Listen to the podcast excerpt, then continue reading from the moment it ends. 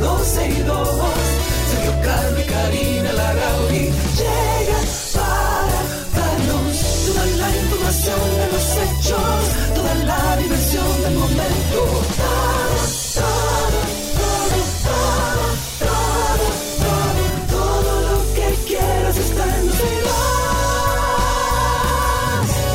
Hola, saludos, buenas tardes, bienvenidos. ¿Qué tal? Hoy es martes, febrero 21 del año 2023, en esta 91.3, 91.1 FM, cubriendo toda la República Dominicana y agradeciendo a cada uno de ustedes eh, por la sintonía. ¿Qué tal, Karina? ¿Cómo estás? Bien, qué bueno. Todo bien. Nosotros lo que...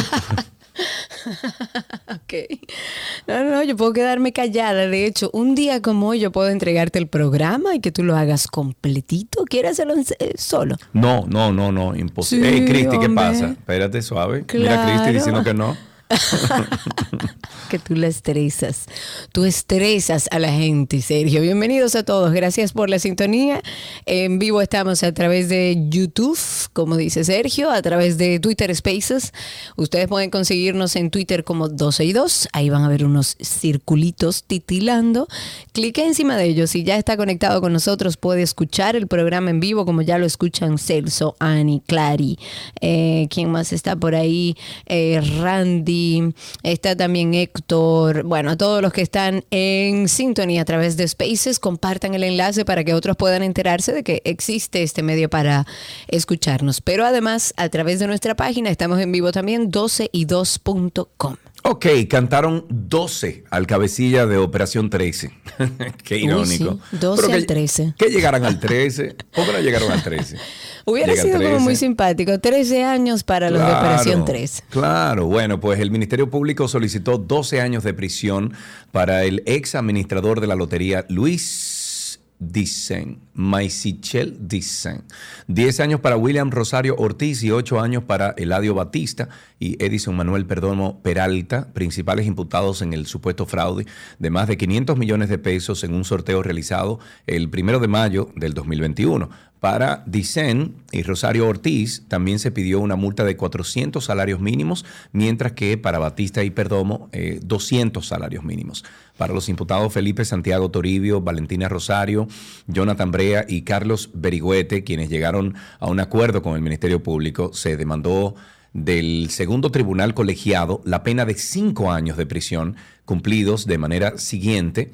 Eh, un año y ocho meses, por ejemplo, de prisión será computado como pena ya cumplida conforme con el arresto domiciliario que pesan sobre los mismos y los restantes tres años y cuatro meses serán suspendidos y en relación con los acusados Miguel Mejía y Rafael Mesa, el Ministerio Público pidió que se les imponga cinco años de prisión suspendida de manera total. Esa suspensión total estará condicionada a que estos imputados cumplan con las medidas de coerción alternativas de libertad.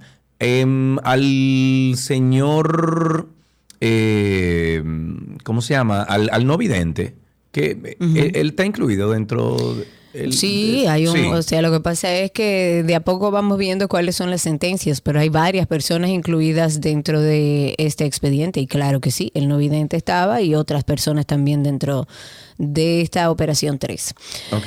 Hablemos un poco de un tema que, a ver, dice que de último minuto al menos seis viviendas se han afectado por un incendio masivo en el sector El Samán, en el municipio Mao, esto es en la provincia de Valverde. Esto acaba de salir, dice que hasta el momento hay dos casas que han sido sofocadas, sin embargo, el fuego continúa, eh, está arropando otras áreas. Hay varias unidades de bombero en Mao, en, en Esperanza, Laguna Salada, Maizal. Ellos han llegado hasta el lugar del incendio para tratar de ayudar. Todavía no se conoce cuál es la causa del siniestro. Las autoridades están en este momento como en el lugar del suceso, están realizando todos los levantamientos oportunos para entender qué es lo que está sucediendo.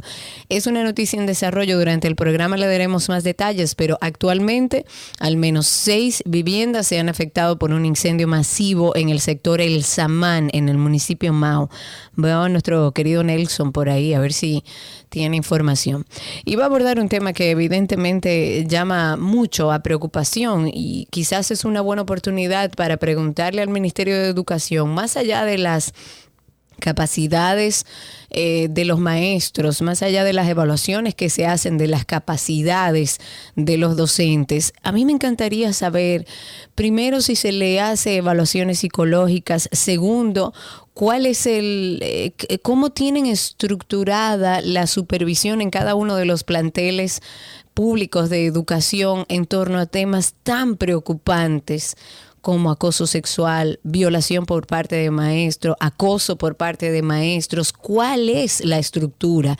Y si no existe, deberíamos empezar a trabajar primero en establecer que cada uno de los docentes debe ser sometido a una evaluación psicológica, pero además, cuál es la estructura o debería el ministerio generar una estructura que garantice que haya diferentes niveles de supervisión para que no eh, tengamos hoy que hablar de 18 profesores, o sea, desde enero del 2022, según un trabajo interesante que hizo Diario Libre, 18 profesores han sido suspendidos por acoso sexual a estudiantes. Y esto llama mucho a preocupación, sobre todo porque sabemos que este número es lo que se ha sabido. No tenemos idea de la realidad de lo que acontece en esos planteles con personas enfermas, que a lo mejor usted lo evalúa con su capacidad como profesor y dice, ah, mira, eh, puede dar clases, pero un maestro tiene que tener más que capacidades para dar las clases. Tiene que ser una persona íntegra, con un alto sentido de la moral para poder trabajar con nuestros niños y con el futuro de nuestra nación. Estuve viendo a la directora de Orientación y Psicología del Ministerio de Educación, Francisca de la Cruz, que dijo que la mayor cantidad de denuncias de acoso en los centros educativos públicos se producen contra profesores de matemáticas y de educación física. Como les decía, desde enero del 2022 a la fecha hay 18 docentes que han sido suspendidos por acoso a las estudiantes, que me encantaría saber, más allá de la suspensión, qué pasó con estos profesores acosadores y potenciales abusadores. O sea, en total el Ministerio de Educación ha suspendido a 304 docentes entre mujeres y hombres por diversos procesos disciplinarios y 114 han sido excluidos por abandono de sus labores. Esto haciendo, digamos, que un repaso por la cantidad de, docentes que han sido separados del Ministerio de Educación. La encargada del Departamento de Orientación dijo que hay muchas estudiantes que no se atreven a denunciar el acoso y por supuesto que no se van a, a atrever si en los colegios, si en las iglesias, si incluso en los hogares se le dice que estos temas no se hablan y que esto está estigmatizado, evidentemente lo lógico, no podemos sembrar algo y esperar otra cosa. Usted no puede sembrar una semilla de aguacate y esperar que la mata le dé mangos. Si usted no empodera a esas niñas, si usted no le da información, si usted no le hace saber que ni un docente, ni su papá, ni el abuelo, ni el hermano, ni nadie tiene derecho sobre sus cuerpos y que además es un delito, entonces seguiremos bajo la misma situación que dice, está encargado del departamento, de que las estudiantes no se atreven a denunciar el acoso por temor a represalia por parte de los docentes y por supuesto, reitero, al estigma que representa ser señaladas por esta denuncia. Entonces, lo que yo digo es, ya tenemos la información, ya sabemos lo que está pasando en nuestros planteles, ya sabemos que hay abusadores, antisociales, acosadores, dentro de las instituciones educativas públicas, perfecto. ¿Qué vamos a hacer? Porque esta encargada del departamento dice que es muy frecuente la denuncia de acoso sexual en las, en las escuelas. De docentes hacia estudiantes y entre estudiantes. Pero entre estudiantes es un tema social que debe aprenderse y que debe trabajarse a lo interno. Pero la responsabilidad de los docentes es primero del director de, de esa escuela y segundo del Ministerio de Educación. Ella dice que cuando se recibe la denuncia se suspende al docente sin disfrute de sueldo hasta que se investigue y si es condena en la justicia o, es condenado en la justicia, pues evidentemente se desvincula de manera definitiva. Pero seguimos trabajando de manera reactiva. Y en este caso a mí me apena mucho porque estamos hablando de nuestros niños, de nuestras niñas, de nuestros adolescentes, del futuro de nuestro país.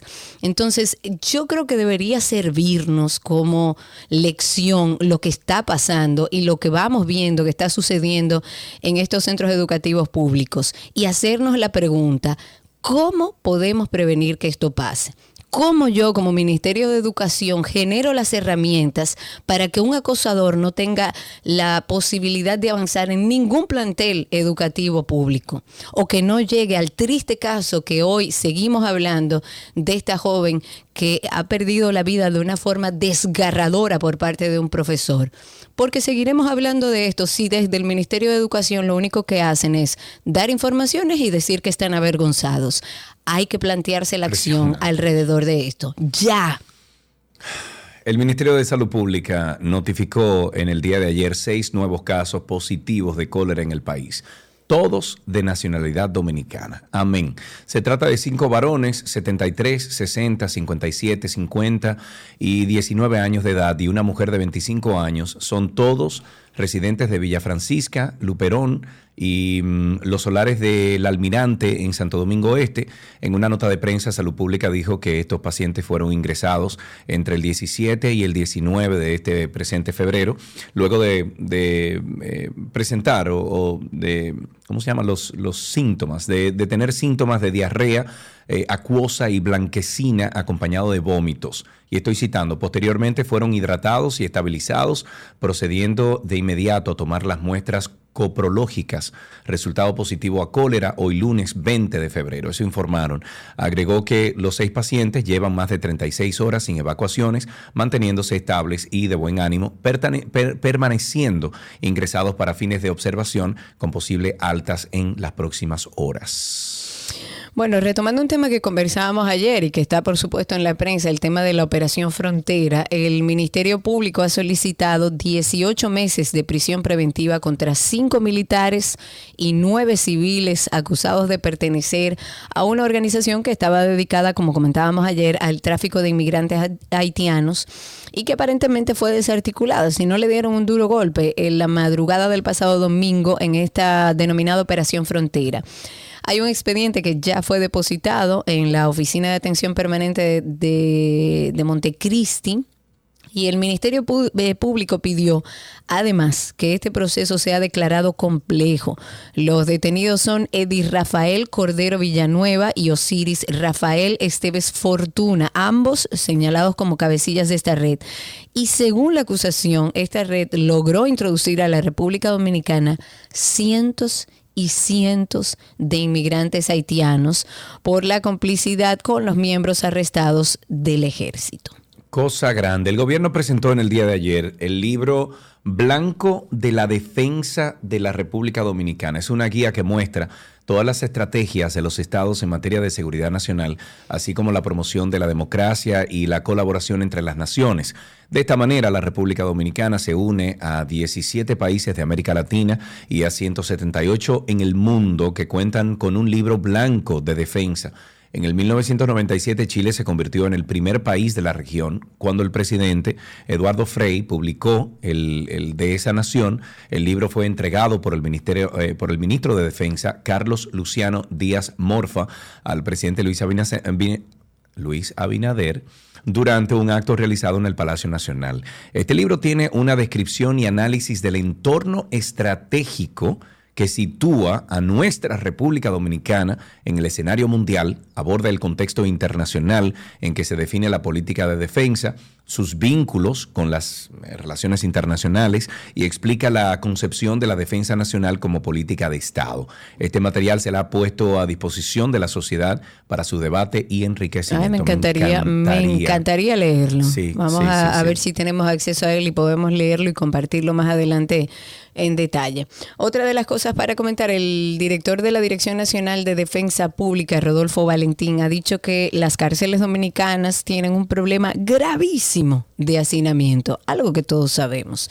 Incluso el mismo ex procurador de la República, hoy encartado en la Operación Medusa, hizo las cárceles porque supuestamente todo estaba asignado. Según Santos, las cifras rondan el 70% y esto se debe a la cantidad considerable de prisión preventiva que los jueces otorgan. Imagínate. Y algo de lo que Duran años, hay una gente que se robó un mango. Dura años cosa. ahí. Al final del día, cualquier delito es un delito. Si usted robó, así sea un gallo, usted robó.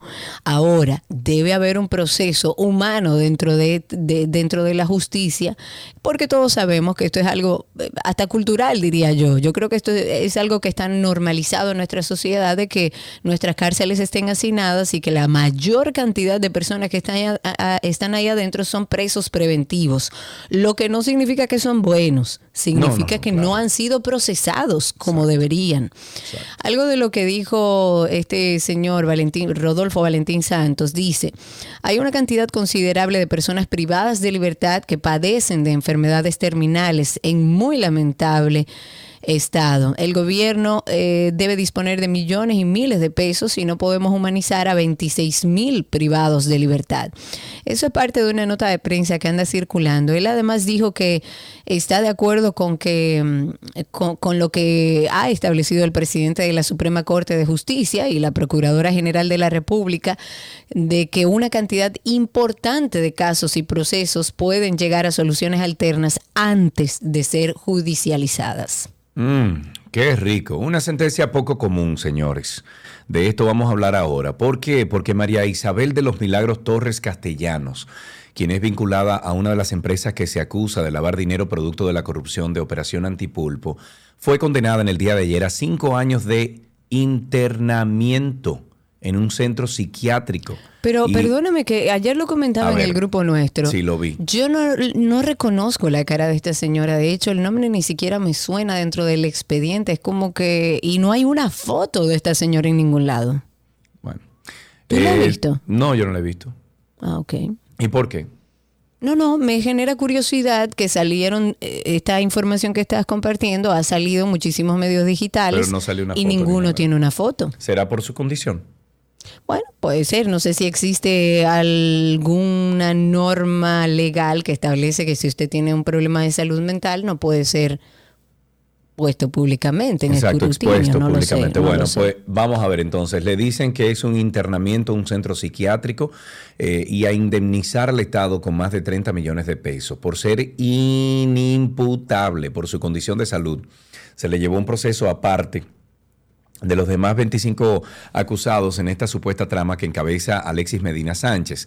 A Torres Castellanos, eh, socia de Editorama, el cuarto tribunal colegiado del Distrito Nacional la condenó a medida de seguridad del inter- internamiento en el centro psiquiátrico y a la indemnización que incluye el decomiso de un apartamento en Brisas de Guavaberry, en San Pedro de Macorís, con costo que supera los 10 millones de pesos. Entonces, yo me pregunto, una persona que no estaba bien de la cabeza, ¿cómo es que funciona en un entramado como este?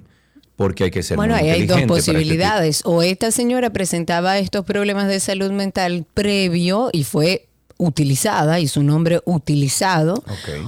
o esta señora generó este problema de salud mental posterior a su proceso legal y, y todo lo anterior pues lo hizo con conocimiento de causa. La verdad es que no sé porque digo con toda honestidad que esta persona dentro de este caso no seguí las informaciones.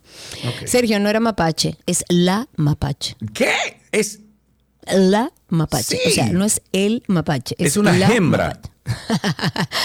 El zoológico dominicano informó en la tarde de ayer que se encuentra sano y salvo el mapache que fue llevado Bueno, pero ahí al trastornada. zoológico.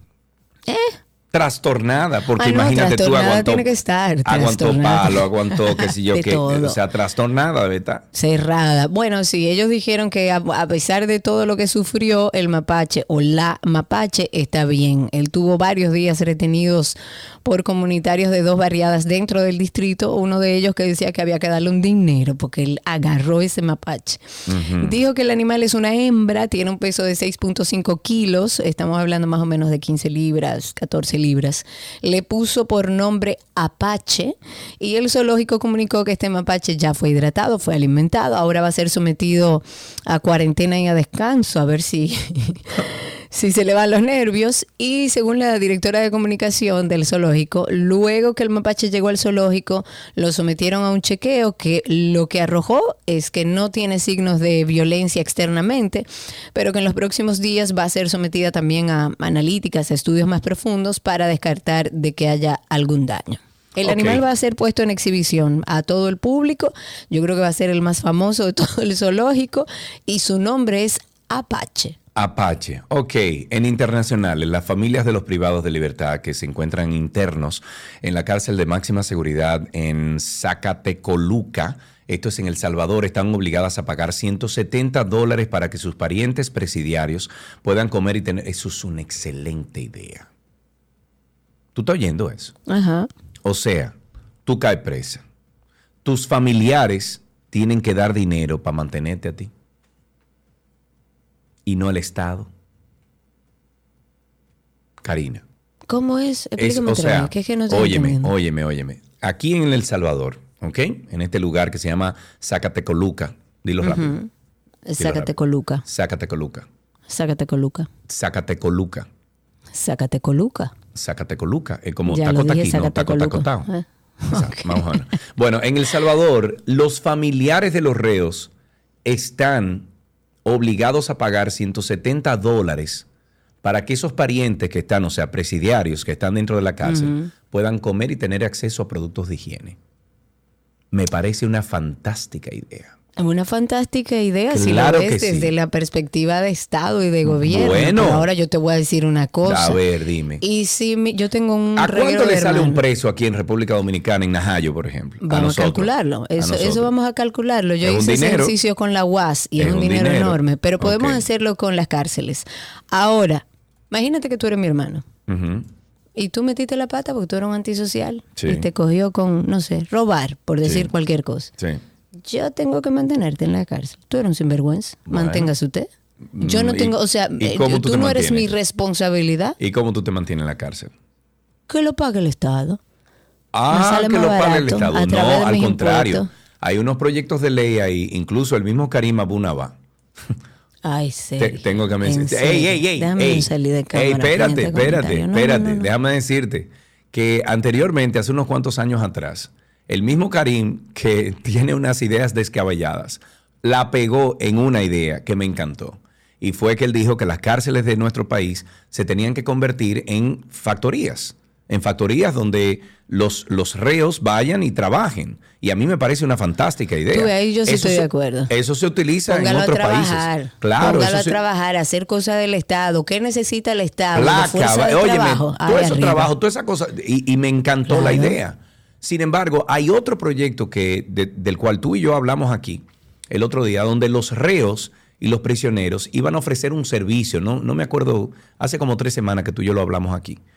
Pero me encanta la idea que se combine con este tipo de, de- de accionar, donde también los familiares, si usted quiere que su preso o su familiar que está preso tenga comida de calidad, tenga, entonces también pague, venga, Aporte. Aporte. al Estado. Yo le doy una Claro. parte, usted le da algo. A mí no me parece descabellado. Lo que sí es que no puede ser una obligación porque porque un familiar mío haga algo, yo no tengo el deber. Cuide de su familiar, edúquelo No. bien, claro que sí. No, no, Esto no. fue revelado por una son sinvergüenzas y Esto punto. fue revelado por una investigación realizada por un medio de comunicación internacional y de acuerdo con los datos arrojados por esta investigación, estos familiares no tienen otra opción ya que no pueden llevar nada de fuera, o sea, no le pueden llevar nada a los presos. Y desde diciembre del 2022, los familiares de los presos en Zacatu- Zacatecoluca, dilo rápido, Sácate coluca. Zacatecoluca entregan la citada cantidad de dinero directamente al penal en vez de llevar dinero. Me parece fantástico eso. A mí, bueno, ahí está Luisa que dice algo que tiene eh, eh, un poco de verdad. Dice, eso es por la cantidad de bandas que hay en El Salvador. Recuerda que la realidad del Salvador no es la nuestra. Dice, cargar sí, pero a la eso, familia. pero espérate, pero eso es descargar al Estado de El Salvador un dinero. Sí, pero carga a la familia, o sea, esta carga se la ponen a la familia también, que es una forma como de persuadir a los familiares a involucrarse más en la crianza, evitar que su pariente delinca, que lo denuncie si hace falta. O sea, hay que ver porque la situación de El Salvador también es un poco más crítica que la nuestra. Dicho eso, hay que trabajar mucho en salud mental, señores, mucho. Y hoy, Karina Larrauri, tenemos un tema que va a llegar, yo creo que a lo más profundo de nuestro ser. A cualquier persona que esté padeciendo lo que Sergio y yo padecemos hace bastante tiempo. Falta de sueño, señores. Porque entendemos que es que el sueño es necesario para vivir. Es una función vital. Es necesaria para que todo el organismo y todos nuestros órganos funcionen correctamente. Podemos colapsar, señores, si no nos preocupamos por algo que es esencial y se lo digo con conocimiento de causa. Hay que descansar. Para que emocionalmente estemos bien, para que cognitivamente estemos bien, podamos tomar decisiones, para que nuestro sistema inmunitario funcione. Las hormonas se descabalan cuando dormimos mal. Karina y Sergio, After Dark. Karina y Sergio After Dark está en todas las plataformas de podcast. Nos buscan como Karina Larrauri Podcast o Sergio Carlo Podcast en el mismo eh, Google y ahí aparece todos los networks donde estamos. ¿Algo más? ¿No? ¿Sí? Solo Sí. eso. No. Bienvenidos a 12 y ¿Sigues 2. Ya escuchando de un lado solamente? Sí, señor. Ah, mira qué bien. Bienvenidos a 12 y 2. Recuerden que estamos en vivo a través de 12y2.com, a través de Twitter Ah, mira, Spaces espérate. y a través de YouTube. ¿Qué pasó? Espérate. Cristi nos consiguió la información de, lo, de, de las prisiones y dice que el Estado Dominicano eroga una gran cantidad de dinero de su presupuesto para cubrir con 300 pesos diariamente a cada uno de los presos que acoge el nuevo eh, modelo Sí, penitenciario. pero lo que cuesta no son 300 pesos. Dice aquí que en el 2022 había más de 27 mil privados de libertad. Estos datos multiplicados son casi 10 mil, ¿qué? 10 mil diarios, ¿qué? 10 mil pesos Pero eso calcúlalo, diarios. son 300 pesos a 26 mil presos. Es un dinero, señores, Un son dinero. 270 millones de pesos al año. ¿Tú ves lo que te Un digo? dinero, claro. Entonces, si usted tiene un familiar preso, venga, de ahora en adelante usted no le puede traer nada. Ahora usted le puede aportar esto y nosotros le damos esto. Exacto. Bueno. De esta manera iniciamos 12 y 2. Gracias por la sintonía, ya regresamos. Todo lo que quieres está en 12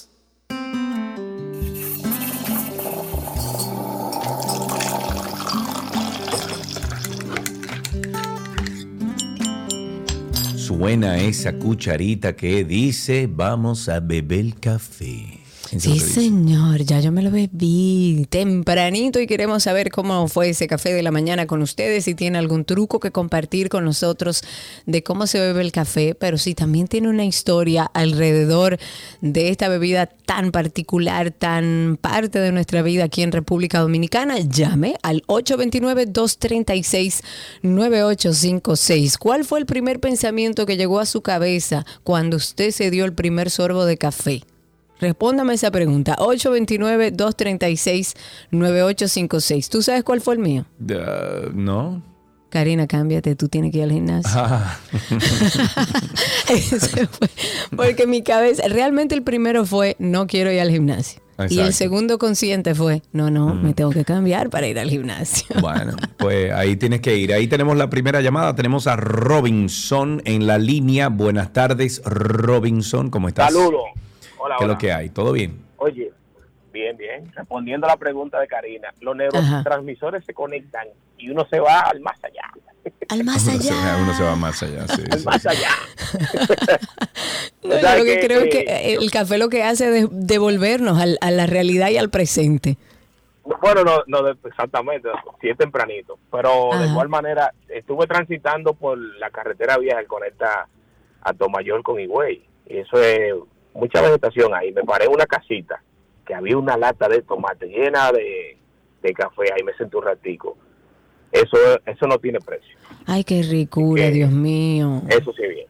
Gracias por Mira tu llamada. Salud, amigo. Es más, quiero un café ahora, Margo. Vamos con Twitter Spaces, que está nuestro amigo Joaquín ahí, que va a comentarnos cómo fue ese cafecito de esta mañana. Joaquín, sácalo del bolsillo, el teléfono, y cuéntanos. Hace rato que está fuera del bolsillo. Buenos días. Dime cuál fue tu primer pensamiento, Joaquín, cuando diste ese primer sorbo de café esta mañana. Bueno, yo no tuve tiempo de hacerlo en la casa. Yo tuve que. Me levanté poquitico tarde para ir al trabajo. Y a veces yo no me quiero ir para el trabajo. me tengo que ir al trabajo. ¿Y quién tiene ganas de ir al trabajo? Bueno, después del café eh, te- tenemos un poco más de fuerza. Y esa es la idea. Dice Montserrat, dice Montserrat que ella se bebió su café negro, caliente y amargo como ella. Tú no eres amarga de ninguna manera.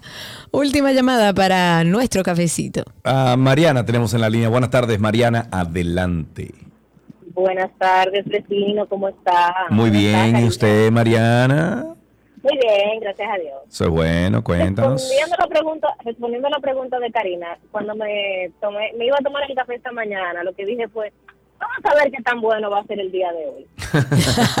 Sorpréndeme, porque ¿Y cómo ha sido? con- con- Es una buena pregunta. hasta, hasta ahora va muy bien. Bendito muy sea bien, Dios. Muy bien, bendito. muy Gracias, bien. vecina. Muy Como bien. dice nuestra amiga Josefina Antonia a través de YouTube, dice, dar gracias a Dios por este día cuando tomé café. Eso fue lo primero que hizo y hay que hacerlo, hay que ser agradecido, dar gracias a Dios, a la vida, al nombre que usted le haya puesto a su Dios de la gracia, porque está vivo y con un café caliente en la mano. Gracias por llamar, dejamos hasta aquí nuestro cafecito de las 12. Todo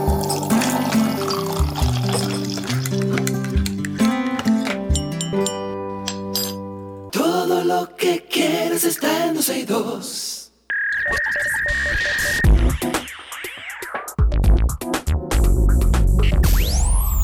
Estamos en lo mejor de la web y antes de hablar de ChatGPT para hacer pizzas, acabo de preguntarle a ChatGPT. eh, le dije, le, le acabo de preguntar a- hace segundos, hace cinco segundos, le dije, ¿quieres apoderarte del planeta? Y ChatGPT me contesta, no, no quiero apoderarme del planeta. Estoy comprometido, ah, es varón, estoy comprometido con la preservación de la tierra y con el respeto a la vida y los derechos de todos los seres vivos. Hay que explicarle a ChatGPT que ellos consumen muchísima energía y que bien no le están haciendo. Vamos a ver, déjame preguntarle aquí. Ajá. Eh, ¿Cuánta, cuán- cuánta energía consumes para Funcionar. fun- funcionar? Vamos a ver. ¿Cuánta energía consumes para funcionar? Vemos que en 1, 2, 3, 4, 5, Demasiado tiempo. ¿Cuántos segundos tiene que, que pensar esta cosa para contestar? Para decir algo tan simple. Lo que pasa es que ahí la está poniendo en evidencia. No te va a a lo mejor- contestar, te va a decir no sé. Pero a lo mejor está buscando la respuesta en el departamento de, de consumo de energía o algo así. Pero bueno, en lo que ella piensa, digo, en lo que él piensa, pues ya sabemos. Porque varón, dijo, sí. Exacto, dijo comprometido, no comprometida. Sí, exacto. Bueno, en lo que piensa eso, sale la noticia de que ChatG- eh, ChatGPT, esta vez eh, un restaurante Dodo Pizza, ubicado en Dubái, en los Emiratos Árabes Unidos, ha desarrollado la carta de pizza gracias a esta herramienta de inteligencia artificial. El encargado de la pizzería es quien ha recurrido a ChatGPT para poder confeccionar la carta del restaurante. El dueño explica que escribió, receta de pizzas para clientes en Dubái. Señores, no ha contestado todavía, todavía está buscando. Eh, dice em, recetas de pizza para clientes en Dubai y recibió una respuesta en tan solo cinco segundos y en la que la inteligencia artificial le propuso una receta que incluía kofta, carne picada muy típica en India, Oriente Medio y los Balcanes, cubierta con una salsa de tahini, pasta de semillas de sésamo y zaatar, que es una mezcla de especias típicas de Oriente Medio, sobre una delgada masa.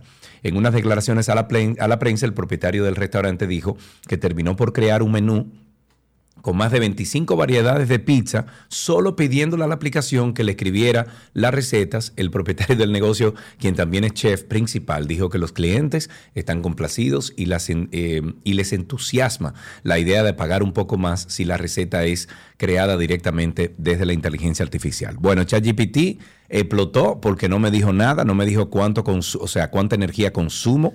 Lo o- más en bien consume. Pero vamos a pedirle, eh, escríbeme, escrí- escríbeme una receta eh, para un plato dominicano. No, escríbeme una receta para dominicana. Dominicana, aquí. Para dominicanos. Dominicana. Vamos a ver. Escríbeme una receta dominicana. Ja. Ah, me contestó lo de la energía ahora, se ¿Qué dignó. dice? Ajá. Dice, la cantidad de energía que consume una persona para funcionar. No, es que ella entendió que era, él entendió que era para una persona. Eh, eres la, tú. Exacto, la cantidad de energía que consume una persona para funcionar depende de muchos factores, como el tamaño y la edad de la persona. Si eso lo sabemos, pero espérate. Eh, ve haciendo lo tuyo, en lo que él me dice la, la Vamos a hablar mientras tanto de Facebook e Instagram, que oigan bien, ahora han anunciado que habrá que pagar por la verificación de cuenta. Tendremos que bien. pagar entonces nosotros a partir Muy- de sí, ahora. Claro, ya tú no eres O sea, es gente. retroactivo. No, según la información, no. Ok, Mark Zuckerberg sigue los pasos de Elon Musk en su locura y en su intento de dar la vuelta a las cuentas de resultados de Meta. Esta compañía que cerró 2022 con un descenso del beneficio neto del 41%, esto en comparación con el año 2000 2021, evidentemente está buscando dónde, dónde es que va a encontrar el dinero, nuevas formas de monetizar a sus usuarios y ha tomado como ejemplo Twitter y Twitter Blue. Meta Verify es una nueva suscripción de pago que, entre otras ventajas, va a permitir a los usuarios de Facebook e Instagram obtener una insignia, ese check azul de cuenta verificada para sus perfiles en redes sociales. Los requisitos actuales para obtener un check de cuenta verificada tanto en Facebook como en Instagram son que la cuenta debe ser auténtica, o sea, que representa a una persona real, a una empresa registrada, a una entidad. Debe estar completa, o sea, con foto de perfil, presentación y al menos una publicación ser única, o sea, la única presencia en la red de la entidad a la que representa o el nombre que representa, y relevante, representando a una persona, a una marca o a una entidad que sea conocida y que sea muy buscada también. Pues ahora Meta está evolucionando el significado del- de estas insignias de verificación y expandiendo el acceso a las mismas para que, según ellos y en sus palabras bonitas, más personas puedan confiar en que las cuentas con las que interactúas son auténticas. Esto es todo lo que explica la compañía en un comunicado tratando de hacerlo ver más bonito. Ellos lo que necesitan es rentabilizar aún más, ser más ricos aún.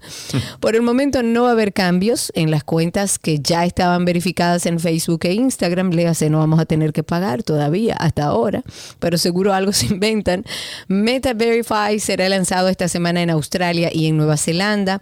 Va a estar ahí un tiempo en pruebas durante algunos meses hasta extender la suscripción al resto de los países. Se dice que pronto va a ser un precio de 11.99 dólares o también 11.22 euros, depende de qué moneda utilices. Si se contrata en la web o 14.99 dólares si se hace a través de App Store o de Google Play. Al mes los usuarios van a obtener una insignia verificada que autentica su cuenta con una identificación gubernamental, protección pro- proactiva de la cuenta, acceso al soporte de la cuenta y mayor visibilidad y alcance. Mira, me respondió lo de la receta dominicana. Escríbeme una receta dominicana. Dice arroz con pollo. O sea que ya por ahí está empezando bien.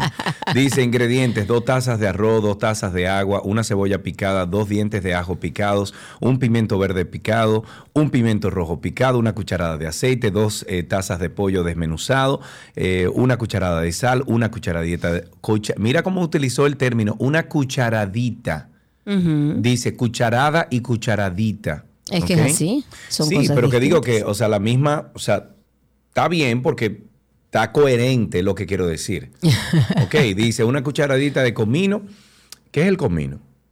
¿Cómo que qué es el comino? ¿Qué El es el comino, el comino.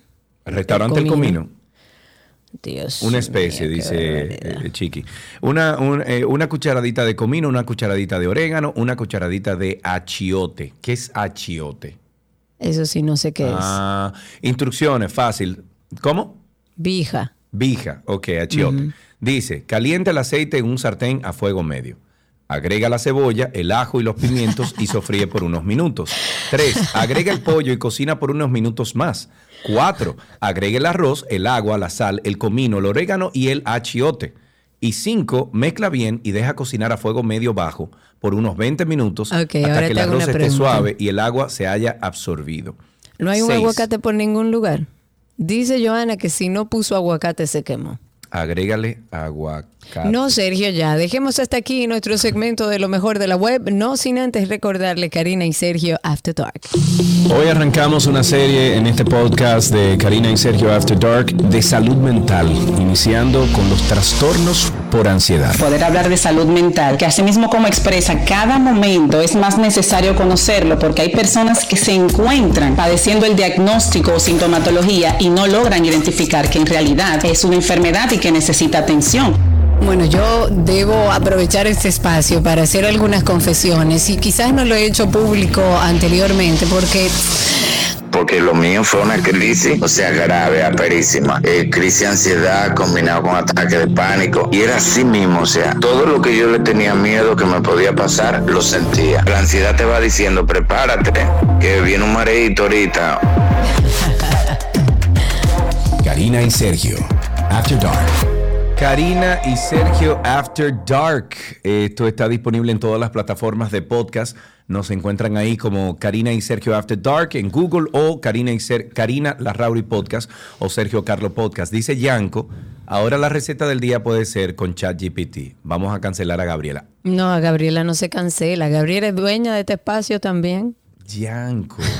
de ninguna manera. Wow. El no. programa hay que cerrarlo. Si Gabriela dice que se va o si nosotros decidimos que no está, se cierra el programa. Luisa Cruzet dice, es que una cucharada es una medida y la cucharadita Claro. es otra medida. ¿Cómo se nota que tú en tu vida te has parado a cocinar Jasmine absolutamente dice, se nota que? Sergio no sabe cocinar. Míralo No, ahí. Yo no sé cocinar. Exacto. ¿Y?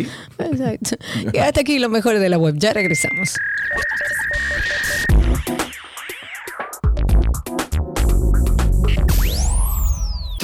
Lo que quieres está en 12 y 2.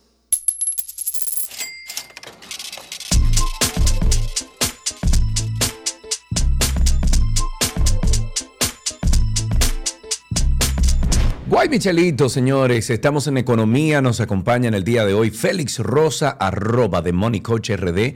Él es asesor y educador financiero, enseña, bueno, nos enseña a nosotros, los que no sabemos de dinero y negocios, a entender sus finanzas de una hora, a entender nuestras finanzas de una manera sencilla para que podamos crecer en nuestros negocios. Y con Félix en el día de hoy, Karina, vamos a hablar de personalidad financiera. Hola Félix.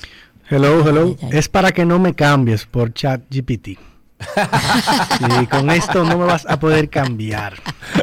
Bueno, Yanko, eso fue a él una que se ponga a para hacer ti. inversiones, que se ponga a hacer inversiones con ChatGPT para ver cómo le va. A ver Mira, cómo le buena va. idea. Me ya, encantaría ya ver. hay par de tweets ahí relajando. De que dame una estrategia que no falle y que siempre deje dinero. Y él respondió, yo no puedo predecir el mercado, nadie puede, etcétera. Y estoy basado en historia del pasado. Claro. Claro. Bueno, estamos con nuestro querido The Money Coach, que ustedes pueden conseguirlo así mismo en redes, The Money Coach RD. Hablemos de esto, personalidad financiera, ¿qué es? Mira, eh, es una extensión de una teoría que tiene Tony Robbins, que es uno de los coaches más famosos del mundo. Le ha dado coaching a Andrés Agassi, al equipo Golden State Warriors, a Oprah. Y es como una nueva versión de la pirámide de Maslow, donde él dice que todos los seres humanos tenemos cuatro necesidades básicas. Hay una que es la necesidad de seguridad, de, de rutina, de que las cosas sean de una manera. La segunda es variedad, que es al revés, es que las cosas no siempre sean igual, que cambien, sorpresa, un viaje, un plato de comida diferente. La tercera es la necesidad de conexión, de sentir que tú perteneces, no solamente que tú encajas en, en cierto grupo eh, y, y que te aman. Y la última, significado saber que tú dejaste un legado, que hiciste algo importante. Entonces, todos tenemos de las cuatro, pero hay una que te habla más duro a ti. Y yo utilizo esta teoría para hablar de planes financieros, porque una persona que, que sea variedad, si tú le dices ahorra, ahorra, ahorra, por lo que pueda venir, te va a decir, ¿para qué? Exacto. Entonces, ¿cómo puedo yo, a ver si tú me ayudas, Félix, cómo puedo yo identificar mi personalidad financiera? Lo primero es saber que si tú no haces te pone intranquila o intranquilo. O sea, y lo segundo es irte a internet a hacer un test, vamos a decir. Pero en frases o sea, rápidas aquí, Si tú eres de las personas que si no ahorra se siente incómoda, que cada vez que cobra y han pasado tres meses y no ha ahorrado se siente incómoda, es muy probable que sea seguridad.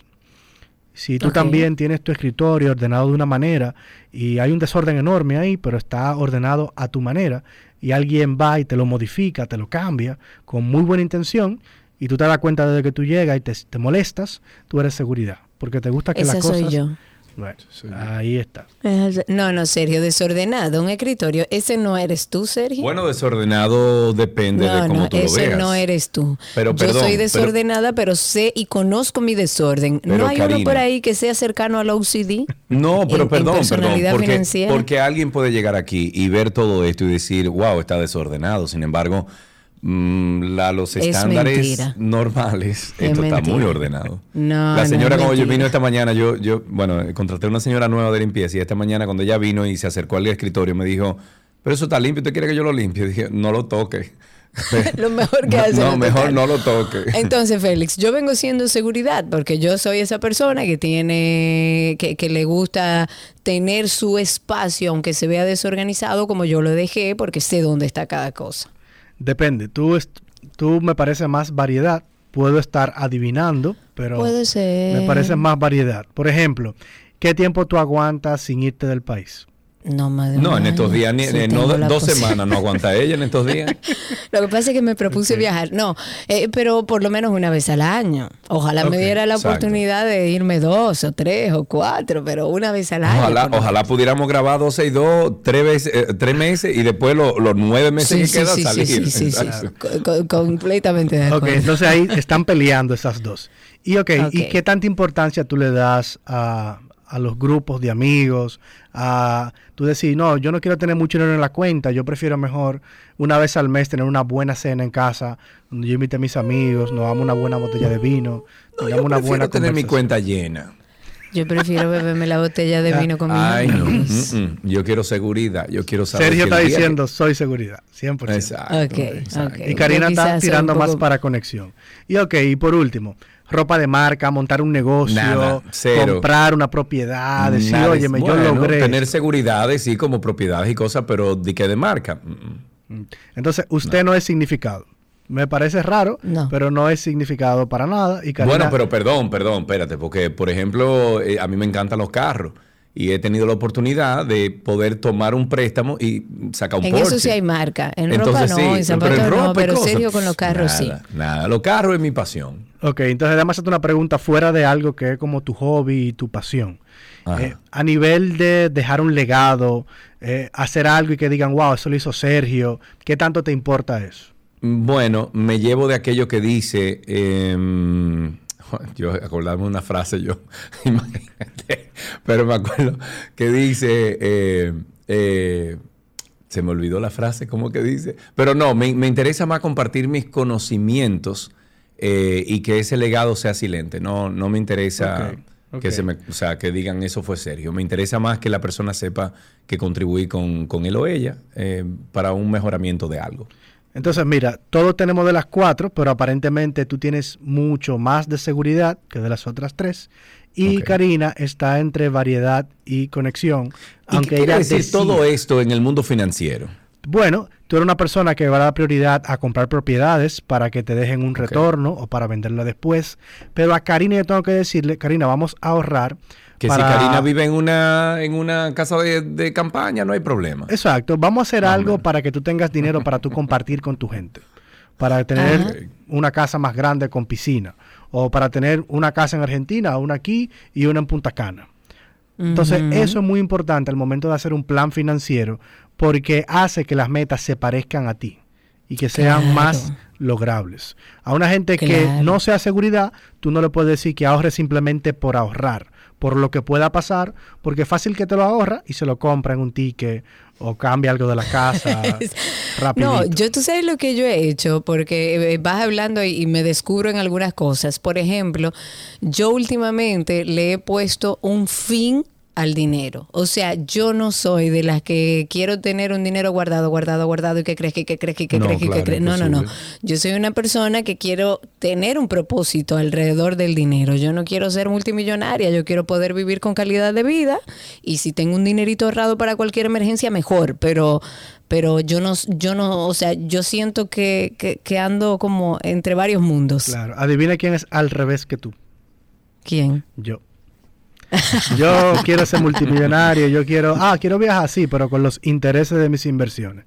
Que yo no tenga que ponerle la mano nunca al capital. A tu capital. Entonces, claro. eso es importante porque hay asesores que se centran en no, tú tienes que ahorrar obligado, tu fondo de emergencia, y se le olvida de que es una persona que quizá no tenga los mismos intereses que él Claro. o ella. Y es importantísimo para parejas, para tú evitar conflictos. Porque tu pareja eh, se puede parecer a ti, pero es muy probable que no se parezca a ti.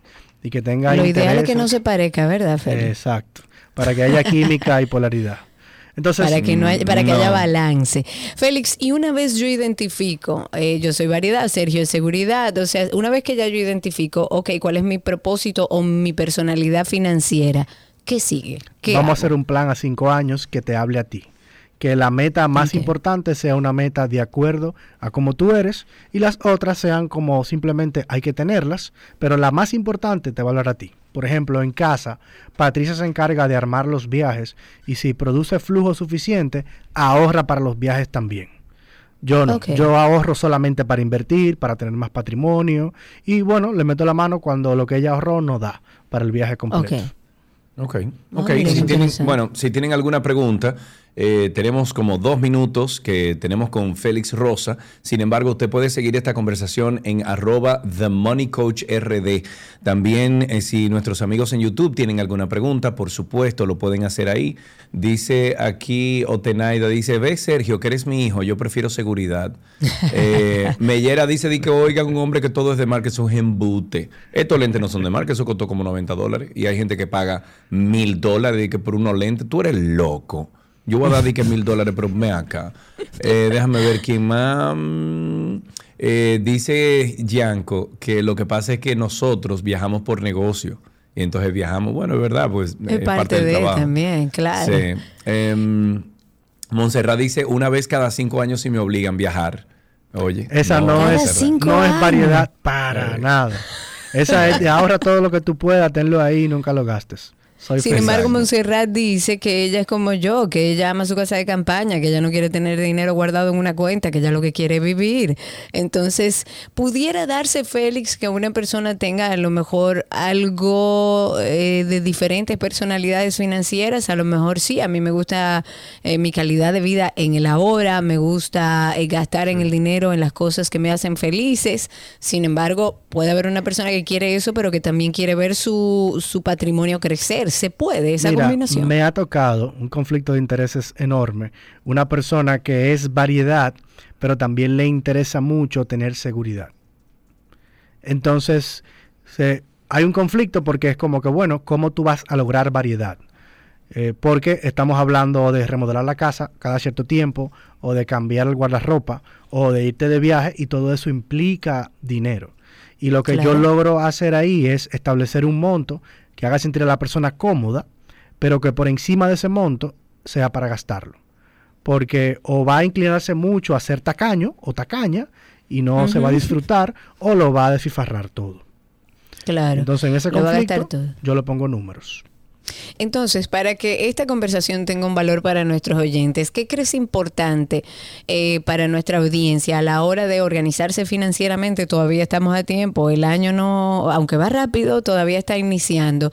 Yo debería evaluarme, tomar en cuenta qué es lo que me gusta, qué es lo que me gusta hacer con el dinero, qué es lo que quiero a futuro y sobre esa base ir donde un asesor financiero a que me ayude con mis propósitos. Sí, claro, porque sería navegar sin norte si tú no haces eso. Es como decir, Claro. ok, primero mi set básico. Yo tengo mi fondo de emergencia, no. Yo estoy invirtiendo, no. Ok, entonces tengo que tener eso cubierto y luego déjame ver qué quiero, qué quiero yo y mi familia. O sea, queremos una segunda casa o queremos regalar una casa a la vieja para que esté cómoda y tranquila. Pero si no hay un objetivo claro detrás de, te puede Claro. pasar lo que sea y tú no ir para ningún lado. Y no Eso tienes idea problema. de dónde está el dinero. Eso es un problema. Mira, le pregunté finalmente a ChatGPT, eh, Félix, le pregunté, le pregunté lo siguiente. Ofréceme una estrategia que no falle para invertir dinero. Y me dio seis puntos. Me dijo, establece un presupuesto, establece un presupuesto realista para tus inversiones. Esto te ayudará a mantenerte dentro de tus límites y te permitirá ahorrar para tu futuro. Número dos, establece un objetivo. Establece un objetivo para tus inversiones. Esto te ayudará a determinar qué tipo de inversiones son las mejores para tu situación. Está diciendo que sí, Félix, te estoy viendo. Tu situación financiera. Número tres, aprende lo básico sobre los mercados financieros antes de comenzar a invertir. Eso te ayudará a entender los riesgos y los beneficios de cada inversión. Ya Número se la cuatro, complicaste. A una gente como diversifica yo tu se la complicaste. Oye, diversi- número cuatro, diversifica tu cartera para reducir el riesgo. Esto significa invertir en diferentes clases de activos como acciones, bonos, eh, fondos, mutuos, etcétera. Número cinco, establece una estrategia de inversión que se ajuste a tus objetivos y un presupuesto. Esto te ayudará a tomar decisiones informadas sobre tus inversiones. Y número seis y último, revisa tu cartera de inversiones regularmente para asegurarte de que sigue siendo adecuada para tus objetivos. Ok, Esto te pues mira, ayudará a vamos a hacer una cosa, Félix. No, Félix, mira, no le dé una asesoría más a Sergio. ¿oíste? No, murió con flores. Déjame, Déjalo- no, déjalo que, déjame yo hacerte tu que chat se deje llevar. GPT. Eh, Sergio, vamos a hacer un portafolio de inversión que te permita tú comprarte un vehículo deportivo cada cinco años. No quiero, no quiero un vehículo deportivo, quiero apartamento ahora. Estoy comprando Ah, apartamento. seguridad. Eso es lo que quiero. Pues igual. Eso es lo que quiero. Cambiemos y los barato, aquí en Bávaro hay unos apartamentos de 90, 100 mil, que no es para vivirlo, es para ponerlo en Airbnb. Eso es lo que yo quiero. Entonces ahora. vamos a hacer algo, vamos a cuadrar tu flujo de caja para Ajá. que te dé para tú poder comprar 10 apartamentos al mismo tiempo. Te voy a llamar, Félix. Si Ajá, lo logramos, dile a Cha- no hay a problema. Dile a que lo haga ahora. Y, tú. Karina, No, no, dar bien, más bien. prioridad a los viajes. Vamos a crear un bien. portafolio que te deje recibir dólares todos los meses para que tú cada cierto tiempo puedas decir, esa cuenta de dólares la voy a bajar a cero y con lo que haya ahí me voy de me huele a mantequilla. Me encanta, me encanta, me encanta. Hay que sentarse con Félix. Lo importante, señores, y como siempre en este segmento lo que tratamos es de, de allanar un poco el, el camino en temas financieros, en temas económicos, en temas de usted organizarse como familia a nivel financiero, que a veces suena pesado, que a veces suena difícil. Y la realidad es que no es tan complejo cuando estás bien asesorado y cuando logras definir, en este caso, por el tema que teníamos hoy, descubrir cuál es tu personalidad financiera, porque al final del día el propósito es que con ese dinero usted haga lo que le hace feliz, porque de eso se trata, no solamente de ahorrar. Si Sergio quiere ahorrar y, y le gusta su seguridad, maravilloso, esa es su personalidad financiera, pero no todos somos iguales, así que asesórese, documentese, vea cuál es su personalidad financiera y tenga el propósito de organizarse este año. Félix, gracias. Mira, Félix, están diciendo aquí que el próximo tema que tú traigas, que te vamos a chubar a Chat, a ChatGPT. Ay, me encantaría. Mira, Bueno, eso sería muy, un muy buen Si ejercicio. tú quieres Exacto. eh, que lo propongan ellos, Ok, para que sea más bien. interesante. Oye, Vamos arriba. eh, arroba de Mónica HRD. Eh, hasta aquí economía en 12 y 2.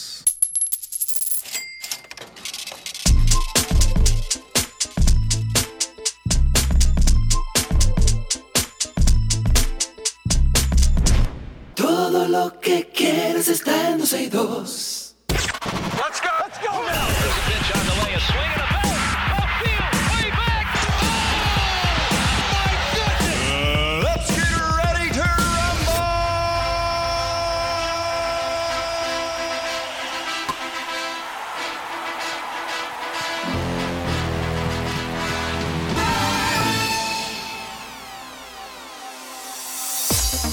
Estamos en Noticias Deportivas en 12 y 2. Arrancamos con el béisbol. Dice por aquí que John Schneider, no, Schneider, mm, el, manager, de los azulejos, se apuntó un salvado esta primavera. Este señor y su esposa eh, estaban almorzando en un restaurante de Florida cuando una mujer que estaba sentada en una mesa cercana se empezó a ahogar con un camarón. Al notar que las personas que estaban comiendo con ella no sabían qué hacer, este señor, Schneider, se acercó rápidamente y le practicó la llamada maniobra de Heimlich. Que déjame decirte una cosa, Karina, la historia detrás de cómo llegaron a la maniobra de Heimlich es interesantísima. Sí. ¿Tú la has escuchado? No, la verdad no. Ellos mataron un par de perros para eso. ¿Cómo así? en la experimentación de cómo ayudar a una persona ahogada, eh, en el interín eh, probaron muchísimas técnicas con perros y fue el perro que usaron de monigote, ¿verdad? De- que ayudó, exacto, que ayudó a que hoy en día esa maniobra de Heimlich, eh, de Heimlich exista. Ah, mira, no lo sabía. Gracias por el dato. Bueno, presiones abdominales que se hacen aquí con, con un puño hasta salvarla.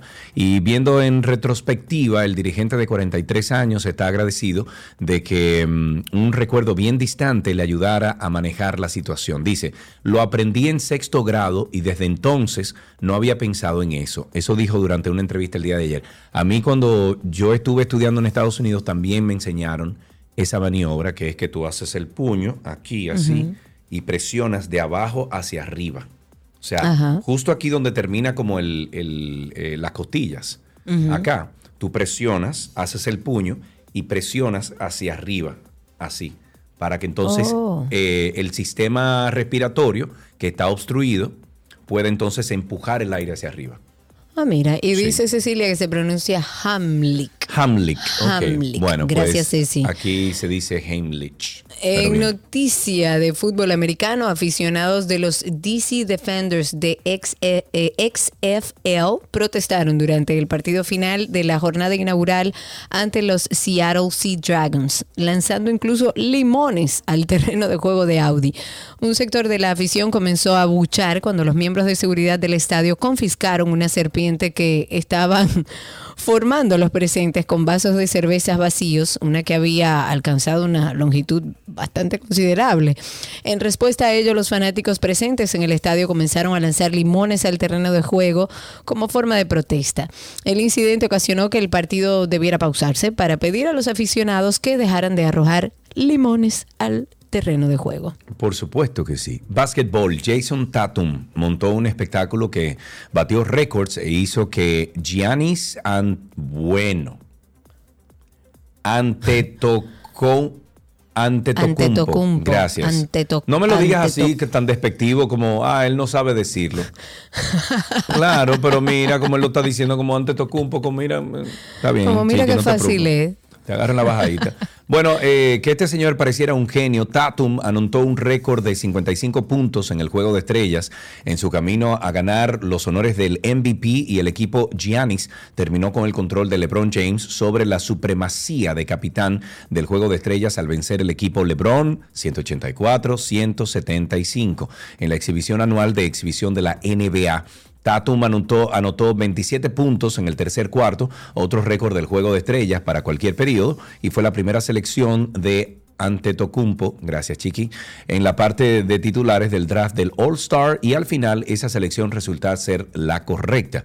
Y el premio MVP que recibió Tatum lleva el nombre de Kobe Bryant, uno de sus héroes. Que te iba a decir, em, ¿qué era lo que yo te iba a decir? Te iba a decir algo. Está como Se aceleradito. Y en básquetbol, otra de básquetbol, la jugadora de básquetbol Brittany volverá a jugar en la WNBA y lo hará con su equipo, los Phoenix Mercury, con las que ha llegado a un acuerdo por una temporada. La noticia de vuelta de esta jugadora Brittany al baloncesto fue confirmada por un portal estadounidense de deportes.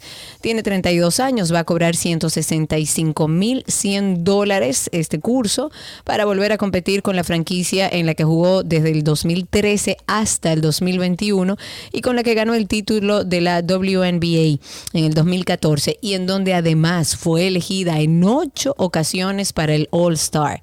Recordemos que esta deportista fue detenida en febrero del año pasado en un aeropuerto ruso y fue condenada en agosto, oigan bien, a nueve años de cárcel por posesión y contrabando de drogas.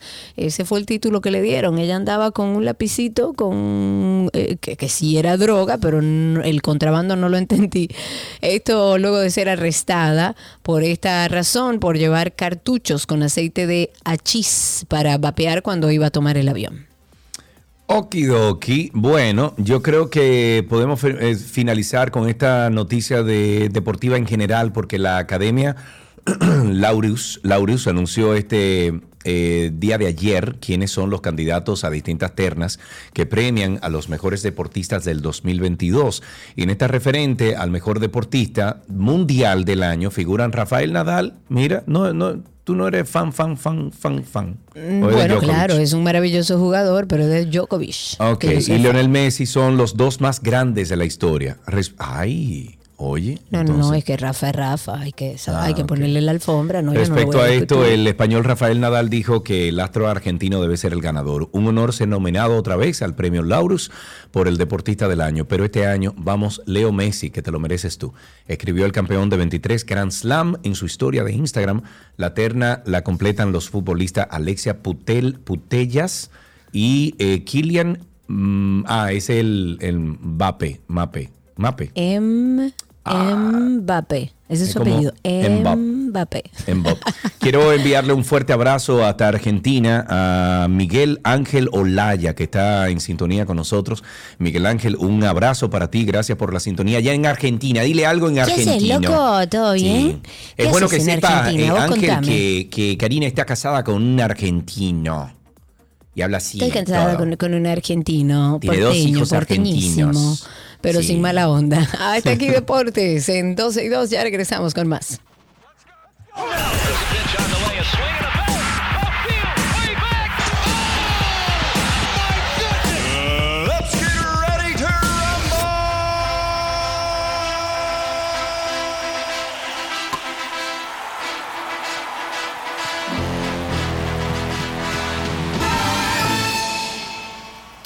Lo que quieres está en 12 y 2.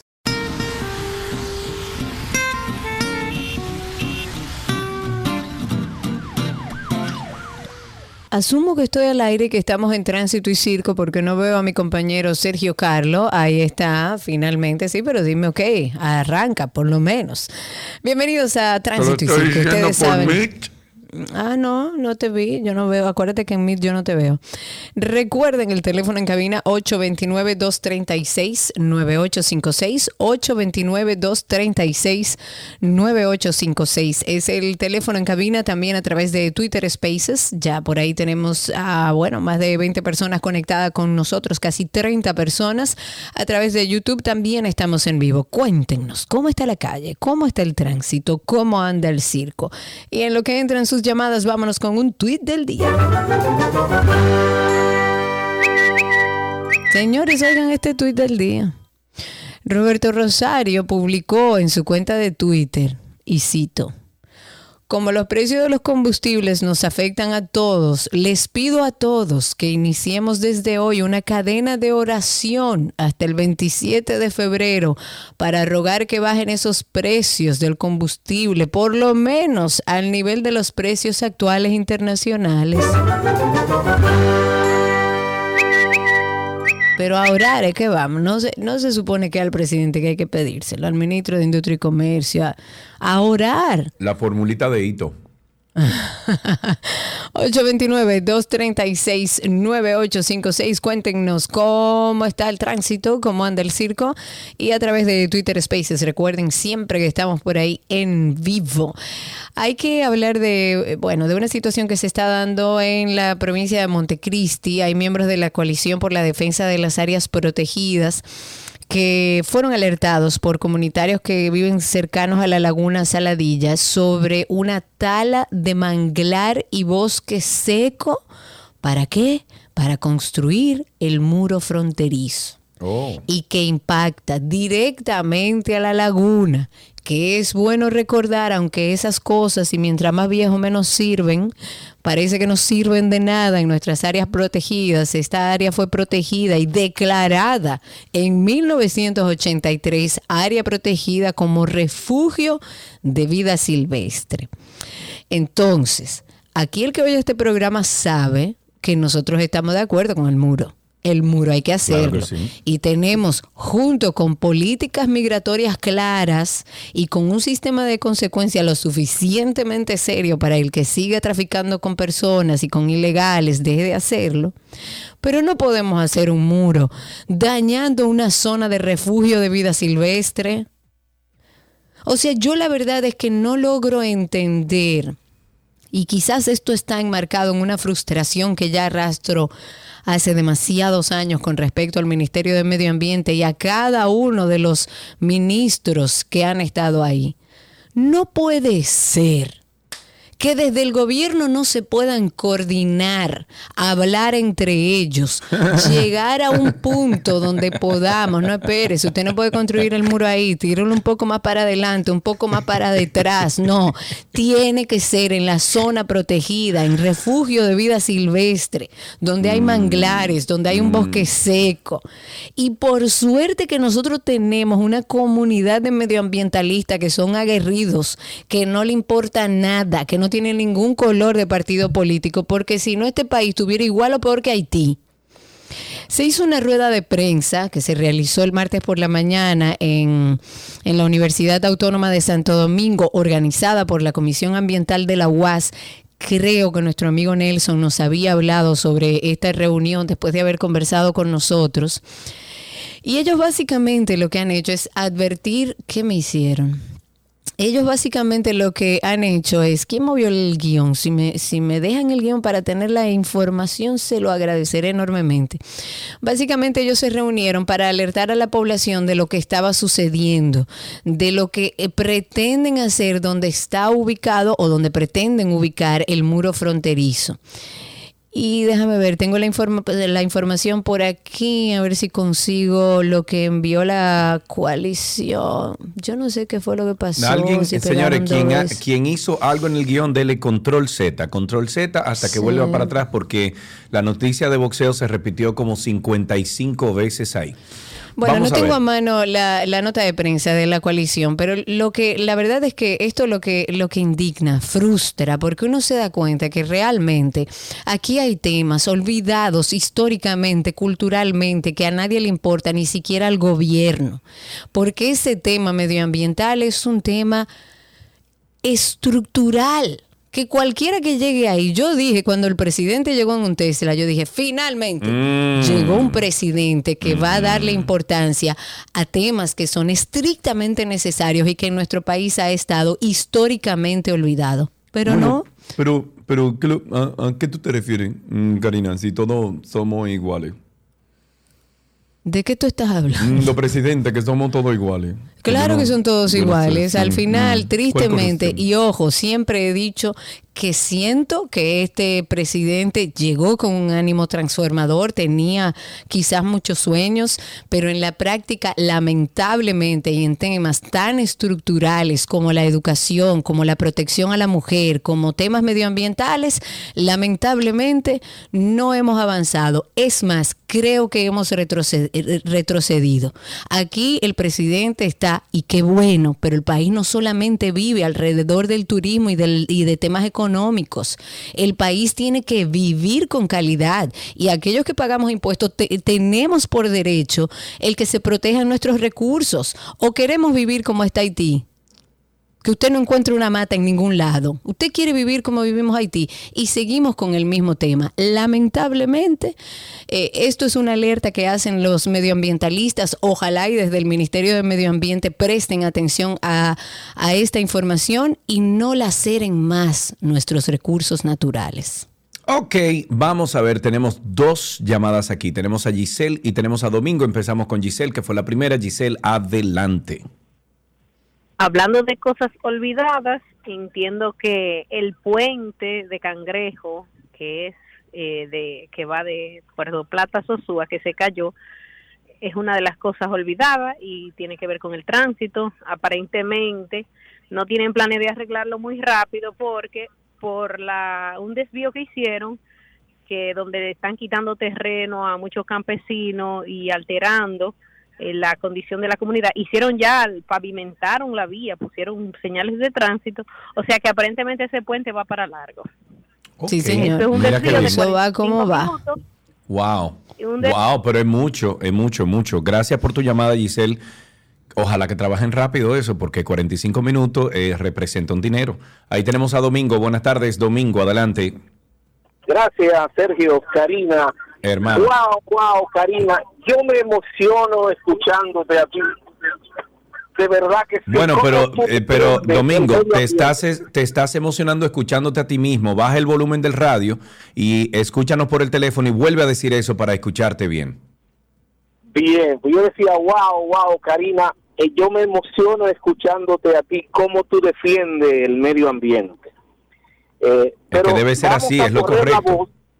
Vamos a correr la voz para que eh, Karina y el presidente de la República designe a Karina como ministra de Medio Ambiente. No, hombre, ¿Qué tú yo no tengo la capacidad para hacerlo. Yo no tengo la capacidad ni el temperamento. Hay muchísima gente de Domingo, ella tiene que ser mi compañera de boleta. No, ella tiene que ser y, y es vicepresidente y encargada de supervisar todos los trabajos del medio ambiente de este país para que se arregle este país. Karina, vicepresidente. No, no, no, déjese de eso. Vámonos con Twitter Spaces. Tengo a varias personas a través de Twitter Spaces. Qué barbaridad. Octavio, adelante, habilita tu micrófono para que podamos escucharte. Cuéntanos. Buenas tardes a todos. Buenas. Mira, eh, era para simplemente advertir a las personas que están usando la autopista del Coral o del Este. Ajá. Está cerrado eh, dirección este-oeste, es decir, directo a Santo Domingo, por una inauguración en Boca Chica, lo que implica un No. entaponamiento. No, no, no. Una inauguración un martes a la una de la tarde.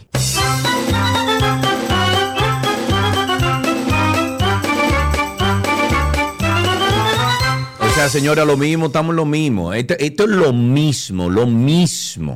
Las mismas idioteces, una y otra vez cometidas, lacerando al ciudadano, finalmente al ciudadano. Porque ellos trabajan para el gobierno. Ellos tienen que estar ahí en esa inauguración. Pero eso no se puede hacer un domingo, un sábado. Tenemos a Yankee a través de Twitter Spaces. Yankee, habilita tu micrófono. Te escuchamos. Cuéntanos. Saludos, buenas tardes, lo más hermoso y precioso de este planeta, Karina Laraos. Bájele algo. Cuéntanos. Hermano Sergio, Amigo, yoga, cuéntanos. yoga. Hey, yoga, yoga. Amigo Sergio, tengo buena, tengo, tengo buena noticia. diré tú tienes ahí, cinco años llamando a este programa y es la primera vez que tú dices que tiene buena noticia. O sea, que me alegro mucho. Claro que sí. El, el señor alcalde de Santo Domingo Este, el señor, eh, el, el artista, este, él está ya comenzando a arreglar por parte las zonas de Alma Rosa, pero se ha olvidado de los barrios. Yo le vuelvo a preguntar a él si él, por favor, lo que dijo en campaña en la calle Trina Moyo de Vázquez, esquina de F, cerca del comedor económico, hay una zanja que no pueden caer dos gotas de agua. La gente se está muriendo por las picaduras de mosquitos que se arman ahí. Por favor, por favor, alcalde de San Domingo Este,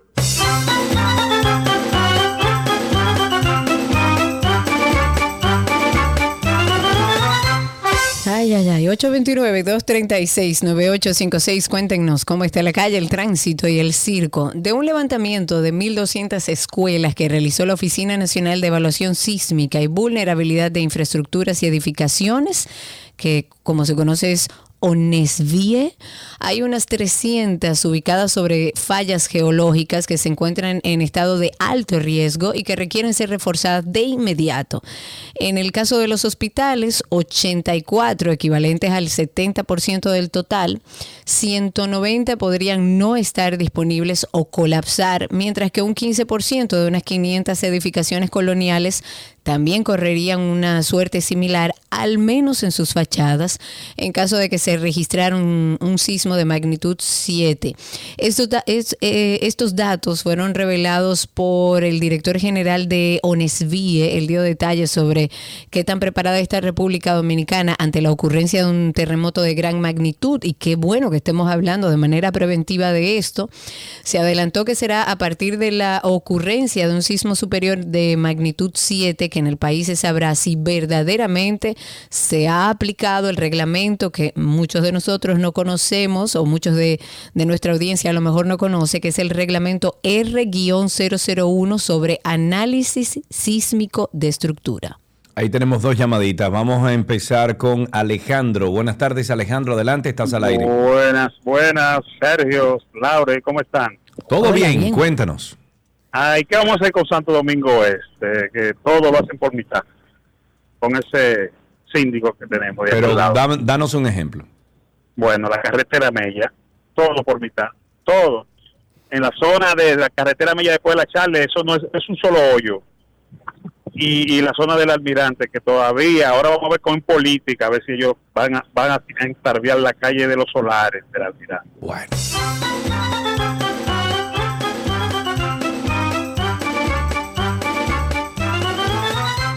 Tenemos a Daniel Karina en la línea. Buenas tardes, Daniel, adelante. ¿Cómo que se llama el segmento?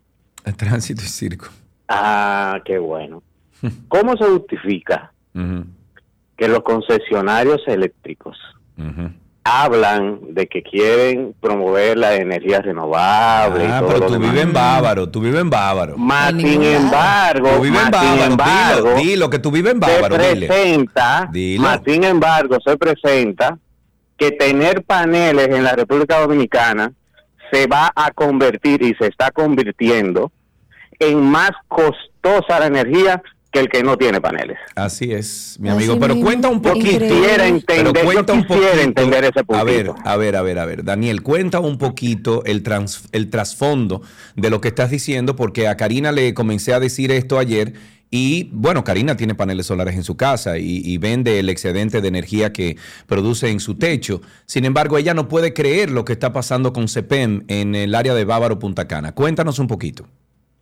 Bueno, eh, yo de fuentes fidedignas le puedo decir que CEPEN, a partir del mes de enero, febrero, ha empezado a cobrar lo que se llama potencia, en donde la potencia es el consumo máximo que uno tiene al momento de el mayor eh, encendido de equipo, para que se entienda un poquito más, o la potencia mayor de inyección. Si usted de buena primera consume 500 kilos de energía, paga por esos 500 kilos de energía. Si los paneles se lo ¿para qué tú cubren, tienes paneles? Ajá. no, porque ellos, si los paneles te cubren la energía consumida, pero te van a cobrar la potencia adicional. Entonces, hay personas que han pasado de pagar 150, 250, 500 pesos, Así es cubriendo los paneles su consumo Sí. a 10, 15, 20, 30 mil pesos. Oye, eso. Que si hubiesen pagado la energía, si hubiesen pagado la energía, tal vez más hubiesen barato. pagado 10, 8, mucho menos que lo que es Claro. ahora teniendo paneles. La idea es Gracias, eh, sacar el incentivo que tiene la gente de comprar esos paneles, porque no hay otra razón. ¿Pa' Eso es, mira, no compre comprar? paneles que te sale más caro. Entonces, óyeme lo que vamos a tener que, a dónde vamos a tener que recurrir con esto de la energía eh, renovable. A tener sistemas híbridos en nuestro país. Que era lo que yo tenía hace 15, A 16 desenchufarse años. de Oye, eso oye ya. ¿cómo era que funciona- eh, funcionaba el sistema mío? Yo tenía un, un inversor de alta eficiencia, un Outback Power, se llama, con cinco estados de carga. Yo tenía un, banco de baterías en mi casa y durante el día, Karina, ese banco de- de paneles solares que yo tenía cargaba constantemente las baterías de ese inversor, pero además cuando el inversor notaba que yo tenía ya la batería completa, lo que hacía era que me desconectaba de, de la CDE y yo funcionaba con mis paneles solares. En la noche seguía funcionando hasta el 80% de la capacidad de esa batería y luego yo me conectaba a la CDE. Yo pagaba, después del lío aquel que el tipo estaba conectado a mi casa y todo eso, yo llegaba a pagar en ese entonces con tres aires prendidos todo el día, yo llegaba a pagar tres mil y dos mil pesos, cosa que me parece loable, o sea, me parece Claro. incluso, ¿tú entiendes? Pero así como está haciendo ahora CPEM, eso es para desincentivar Pero claro. el uso de paneles solares. No hay otra razón. Y no que hay otra- eso no tiene sentido, ni pie ni cabeza por ningún lado. Es más, ahora estoy yo pensando, Sergio, a mí me llegó una carta desde Sur hablándome de un tema de potencia que yo ni entendí, que a lo mejor tiene Ah. relación con esto, que yo ni me había enterado de ese pen.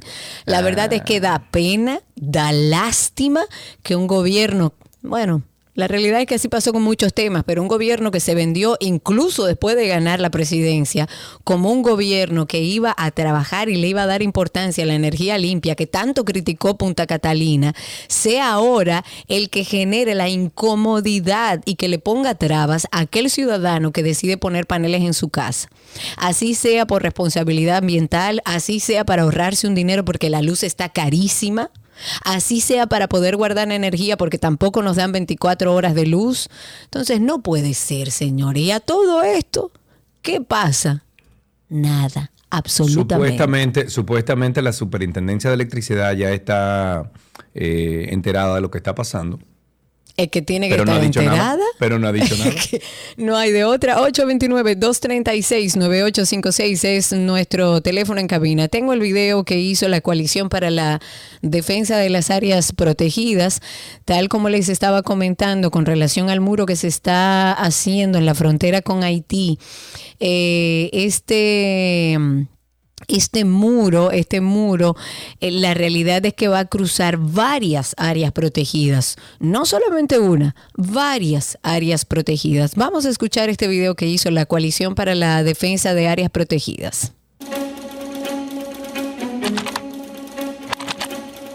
Para construir el muro fronterizo han sido arrasados más de 6.000 metros de mangles. Se ha roto en dos el refugio de vida silvestre Laguna Saladilla, un humedal protegido por la ley y por la Convención Internacional Ramsar. Este frágil ecosistema está siendo afectado sin que se haya hecho un estudio de impacto ambiental, sin licencia alguna, ante la mirada indiferente del Ministerio de Medio Ambiente.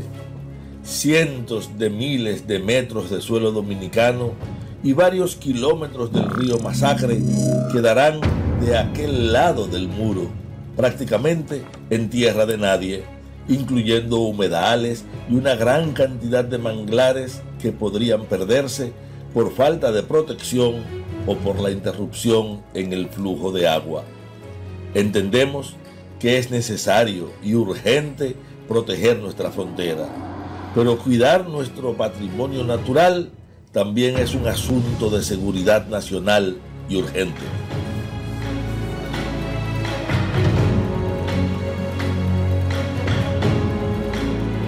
Bueno, ahí tienen ustedes la información. Eh, yo lo que quiero saber es que cuando se planifican estas cosas que son de una mayor envergadura, Exacto. no se llama a todo el mundo y digan, señores, vamos a un muro, ok, pero miren, eh, por aquí es que va. ah, no, espérate, eh, profesor, profesor, por ahí pasa un manglar. Vamos a ver cómo podemos resolverlo. Vamos a ponerle un chisma para adelante o un chisma para atrás, porque a todo esto hay un terreno bastante amplio que pertenece a República Dominicana, que se está dejando en tierra de nadie, tal como escuchábamos en el video. La verdad es que da pena, mucha pena. He hablado con el Ministerio de Medio Ambiente varias veces. Hay mucha gente que quiere trabajar, pero la realidad es que para asumir trabajos como ese hay que tener un temperamento distinto por decirlo de una forma elegante.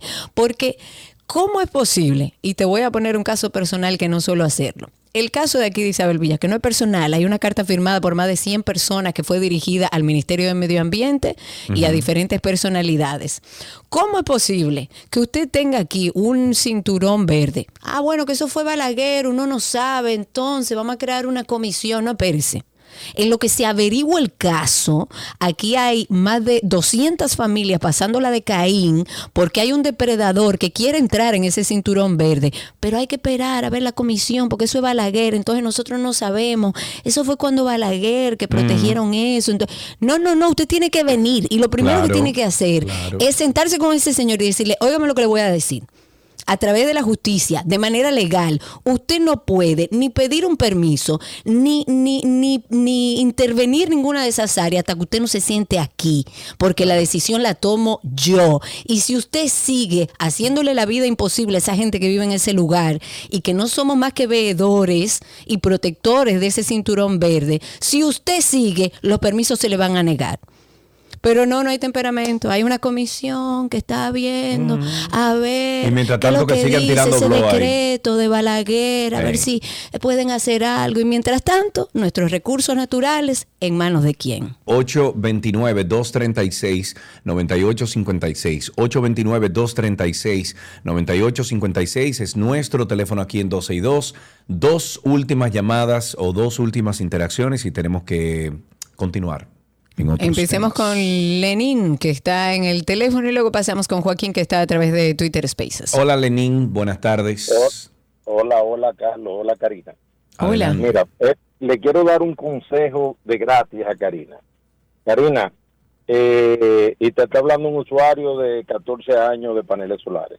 Mira, si te enviaron la carta de, de, de Sur De algo de la potencia, yo ni entendía, estaba llamando para que me explicaran. potencia. Ujú. Ve, dale atención a eso. Eh, eh, mira, tienes que ir, no le puedes dar porque te van a poner una tarifa, que es lo que me plantearon a mí, una tarifa industrial. ¿Cómo y industrial? aparte, o por una de que usan las empresas, era una tarifa fija como de 18 mil pesos mensuales y aparte de eso el kilovatio hora, uh, un- unos montos exorbitantes por kilo consumido a EDS, a, E- a EDESUR. Entonces hay que hacer un procedimiento con Protecon. Yo llamé para que me fueran a medir porque yo soy un usuario de vehículos eléctricos y eh, tenía un, yo estaba consumiendo alrededor de 14, eh, de 14 kilos de potencia. Era mi, mi pico en el mes, porque el pico es durante 15 minutos continuos en cualquier hora de ese mes. Solamente ya con tú consumir 14, eh, 15 minutos continuos durante ese tiempo, ya eso se graba en el, en el contador, inmediatamente ese es ya tu potencia para el mes completo. ¿Qué pasa? Eh, para yo poder manejar eso, tuvimos que hacer una carta a Protecon. Yo fui, me regué, Oye, eso. fui a, a, a Edesur y ellos tuvieron que enviarme a hacer una medición. Porque entonces tampoco me estaban borrando la potencia. Se supone que todos los meses, si tú tienes un contador bidireccional, Ay, ellos te tienen que borrar la potencia. Porque es y un engaño. siguiente comenzar en cero otra vez, porque ellos me dieron un mes para yo organizar eso. Pues a mí no me estaban borrando la potencia y ya comenzaron un procedimiento, prácticamente vamos a decir, ya de, de imposición donde me iban a cobrar el, me iban a cobrar la nueva tarifa. Le di seguimiento y me la tuvieron que desmontar.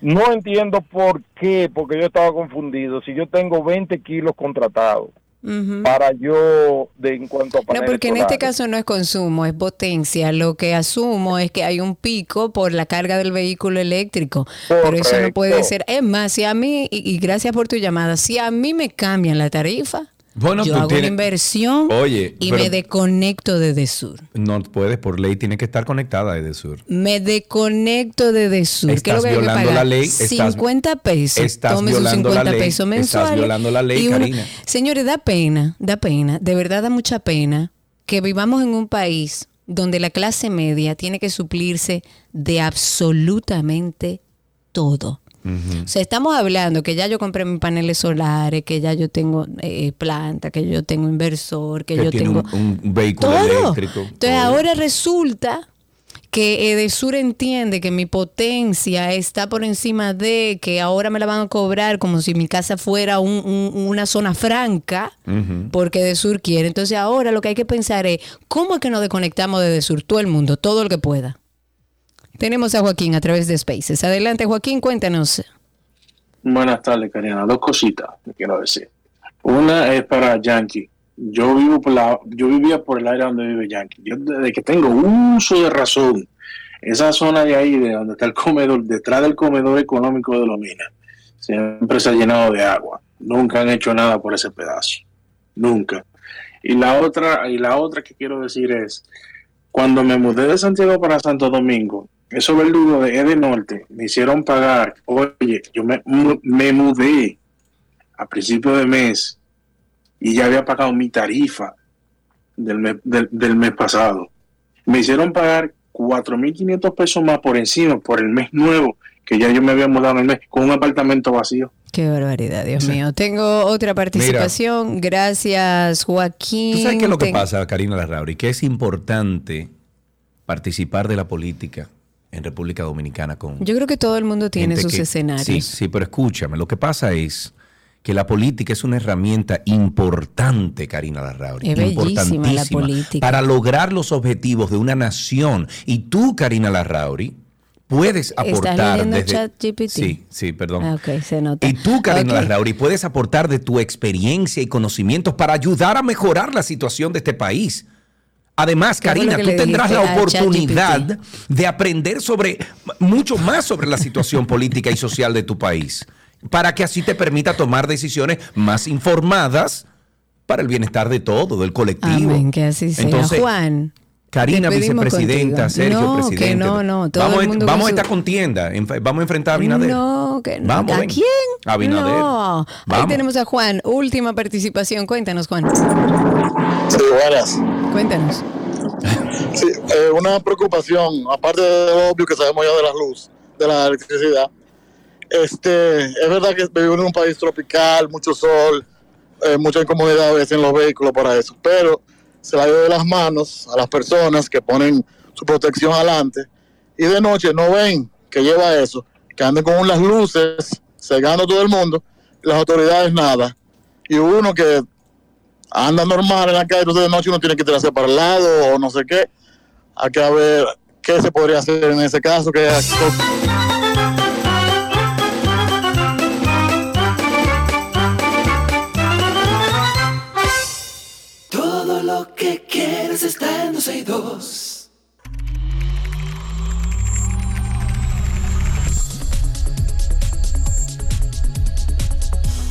Ya estamos en artículos tecnológicos y hoy martes 21 de febrero conectamos con nuestro amigo Orlando Prieto, quien tiene siempre informaciones generales del mundo de la tecnología. Orlando, gracias por estar con nosotros. A ustedes. Bien, qué bueno. Ok, pausado como siempre. Orlando, vamos arriba. ¿Por dónde empezamos? Empezamos, bueno, Google Meet lanzó eh, una, una opción que, que ha, ha sonado mucho los últimos días, donde están permi- permitiendo la opción de poner un, un background virtual, como siempre se ha permitido, Ok. pero estos son 360. Entonces, algo, imagínate que tú estás en tu casa ahora mismo, hay mucha gente sea, que lo hace desde el celular. mover Entonces, y- si tú te mueves, cuando te volteas, él se voltea contigo. Entonces, es muy Oh. interesante porque lo hace de una forma un poquito más dinámico. Espérate, espérate, un momentico, porque la tecnología funciona de la siguiente forma. Cuando identifica la cara y el cuerpo, la inteligencia artificial lo que hace es que Lo separa. plotea entre, bueno, es una- un, Sí, sí, sí. un americanismo, pero Un término, sí. Exacto, eh, hace como un trazado, es la palabra. Un Exactamente. trazado de lo que está atrás y entonces, ¿qué te pide? O sea, te pide hacer un reconocimiento del... No, nada, porque lo Nada. hace con el acelerómetro del celular. Ya el celular sabe si está vertical, si está acostado, de cualquier Ya. forma. Y bueno, los videos preliminares, no lo he probado todavía, pero los videos preliminares está súper entretenido. La forma como da la vuelta, se va poniendo, tú, tú ves y ves cosas y pone uno, por ejemplo, tú estás en un sitio, hay uno que ponen algo que parece como si estuviera en Utah, en un pedazo, en esa parte tipo desérticas, pero que tiene muchas piedras. Eh, igual en un tema de una playa y nada, es algo simplemente para variar un poco y bueno, cambiar un poco el ambiente de todo lo que hay dentro del ecosistema de, de que, las, las reuniones virtuales que Ok, Nada, me parece interesante. Repite la aplicación, ¿cómo se llama? es con Google Meet. Con Es- Google Meet, ok. O sea que ya tú sabes que Teams y, eh, eh, sin, sin saberlo oficialmente, pero Teams y Zoom vienen por atrás. Es muy Claro. común que, que copian, lógicamente, que van emulando, digamos, en vez de copiar, van emulando las buenas iniciativas Sí. que tiene uno y otro para variar un poco la, lo normal con eso. Sí, porque mira ahí como Facebook e, e Instagram ahora tú vas a poder pagar por el, por el checkmark, por el verified, Sí. Como lo está haciendo Twitter y eso fue Elon Musk. Y le está fun- funcionando parece que eh, a Twitter y Elon Musk. Seguimos en artículos tecnológicos, tenemos a Orlando Prieto con nosotros. Próxima noticia. A ver. Eh, Starlink eh, empezó a probar una opción que está poniendo, me pareció muy interesante, que es como un global roaming, un roaming mundial por unos 200 dólares y están viendo, midiendo a ver cómo es. La parte interesante es que funciona, según dicen, está destinado a funcionar en cualquier parte del mundo. Lo cual a mí me parece extremadamente interesante porque ahora mismo, eh, aunque uno dice, bueno, aquí ya lo tenemos hace tiempo y ha funcionado eh, de forma excepcional, eh, la realidad es que hay muchos países, todavía Centroamérica casi completo no lo tiene.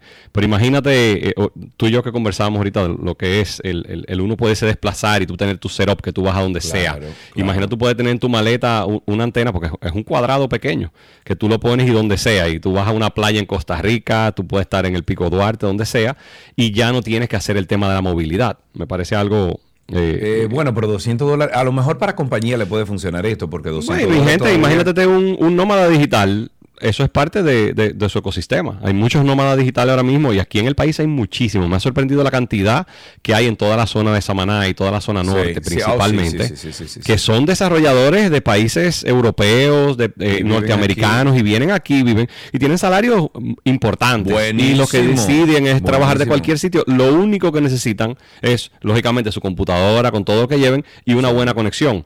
Con esto automáticamente se quitan el dolor de cabeza, que hay muchos países, eh, principalmente muchas zonas que hay gente que dice, me encantaría vivir ahí, pero la conectividad no es buena. Claro. Entonces claro. es un tema, tú quieres en una loma mudarte un mes, en una Lo que tú casita quieras, que te volvió puedes- loco, si no tiene conectividad, lamentablemente no lo puedes hacer y esto te permite. tú sabes que te quería comentar, Orlando, que el otro día Karina se fue a Constanza y transmitió a través de Starlink y funcionó bastante bien la conexión. Óyeme, las conec- yo estoy teniendo conectividades de hasta 125 megas, no simétrico, pero te está dando para arriba 30, 40 megas estable. Sí, o sea que es una te- mi miedo era lo de... La su- latencia. sí, claro, de subir Sí. al satélite, bajar, o sea... La latencia, yo he logrado latencia de, de 40 milisegundos, que es totalmente aceptable. No es lo ideal, no es lo mismo que tú vas a tener con una fibra, pero es totalmente aceptable. El problema en, en temas de voz está desde que tú entres ya en los rangos de 80, 100, que ya empieza a haber un delay, principalmente ya en temas de este tipo de conversaciones como ustedes que están siempre en, en el aire ya. Sí, pero como quiera, te estoy diciendo que funcionó porque Sí. a Karina le, le funcionó bastante bien. O sea que me quedé sorprendido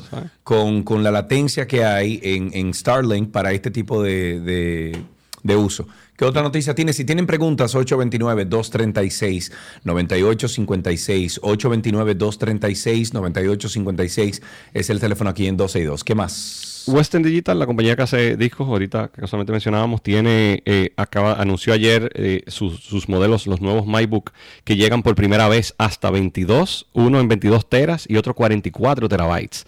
Y me sorprendió que el caso de de 22, 8 y me parece bien. Y el de me 22 sobra como dos terabytes anda en precio de Estados Unidos cerca de 600 dólares. O sea que me parece un precio extremadamente atractivo. Sí. Es interesante, esto no tiene redundancia, yo siempre digo, si usted quiere su data, téngala en dos sitios, no solamente en uno. Claro. Pero bueno, te puedes dar el lujo de tenerlo ya algo o en la nube o algún servicio eh, de almacenamiento masivo. Pero bueno, eh, tienen precios interesantes y así hay... A mí me salió el que compré como en 210 dólares de 8, eh, de 8 gigas. Tiene redundancia, o sea que son 4 y 4. Eso es un Eh, yo co- había comprado, ¿tú te acuerdas el primero MyBook que tú me recomendaste como en el 2014? El allá? cloud, sí, que se El conectaba directo a la red. Bueno, yo usé eso hasta el otro día porque cambiaron el sistema operativo y ya lamentablemente no Sí, se le podía eh, hacer un, un update al firmware, o sea, al, al sistema operativo de- del disco duro y tuve que cambiarlo. Pero, loco, eso yo lo conecté, o sea, eso duró cuántos años? Ocho años conectado ahí, nueve años sin ningún tipo de problema. Y ahora compré otro y igual, o sea, eso tiene su encriptación, tiene su todo. Y nada, lo coloqué ahí. Ahora tiene una aplicación bastante chévere en el celular, en, en la computadora y te organiza todas las fotos. Un- Una locura. Una locura. Muy interesante. Me Ahí veo que, que escribe eh, Yanko Briseño, que escribe que, que no, no se metan con Dropbox, que, que usa Dropbox. Yo no tengo nada contra Dropbox, me encanta. ¿Qué es En el pasa, caso de entonces? Sergio en particular, lo que le digo es, yo sí soy, recomiendo a todo el mundo, ya tú uses Google para almacenar, uses OneDrive o uses Dropbox, que son los tres principales, usa uno, no use varios, porque me ha pasado muchos casos de personas que lo tienen, tienen una cuenta vieja, un día se la cierran y entonces me llaman, mira que se me borró, se me gritó, simplemente porque al tener tantas cosas en tantos sitios es un tema y es más fácil perder la data. Yo le digo, selecciona el que más te gusta, el app que tú veas más bonito, el icono, no importa, pero quédense con uno y siempre recomiendo, es mejor tener, si pueden, la versión paga, porque vas a tener una versión con mucho más espacio y ya te puedes acostumbrar a que todo esté almacenado ahí. O sea, Dropbox es excelente, yo tengo muchos años usándolo.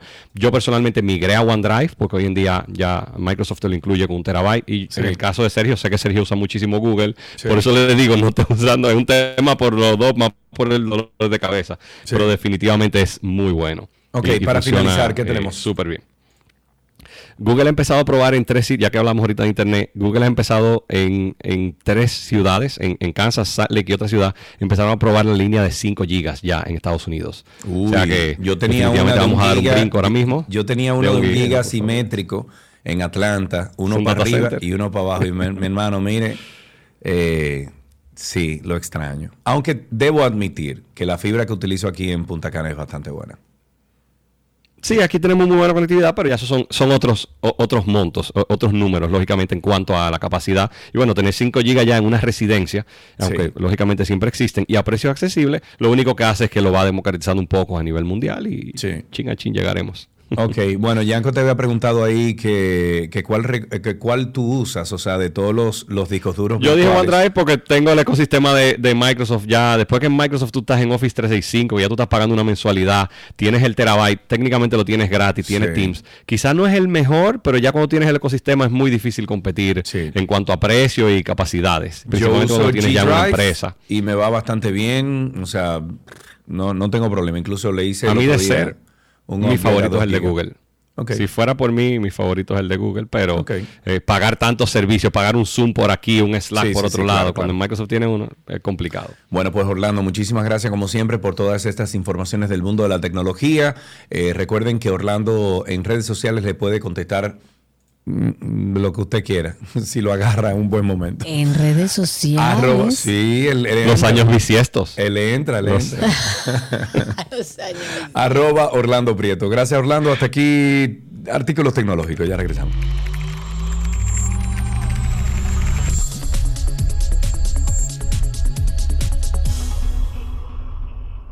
Todo lo que quieres está en 12 y 2.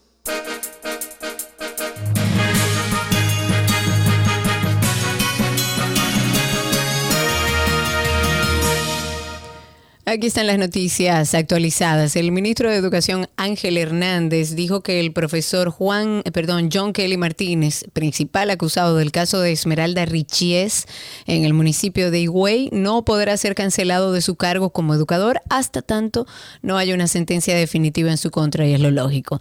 La suspensión no podrá tener una duración mayor a seis meses y en caso de sentencia absolutoria, la administración reincorpora a este servidor público con el pago de los sueldos dejados de percibir, para que sepan y para allanarlo.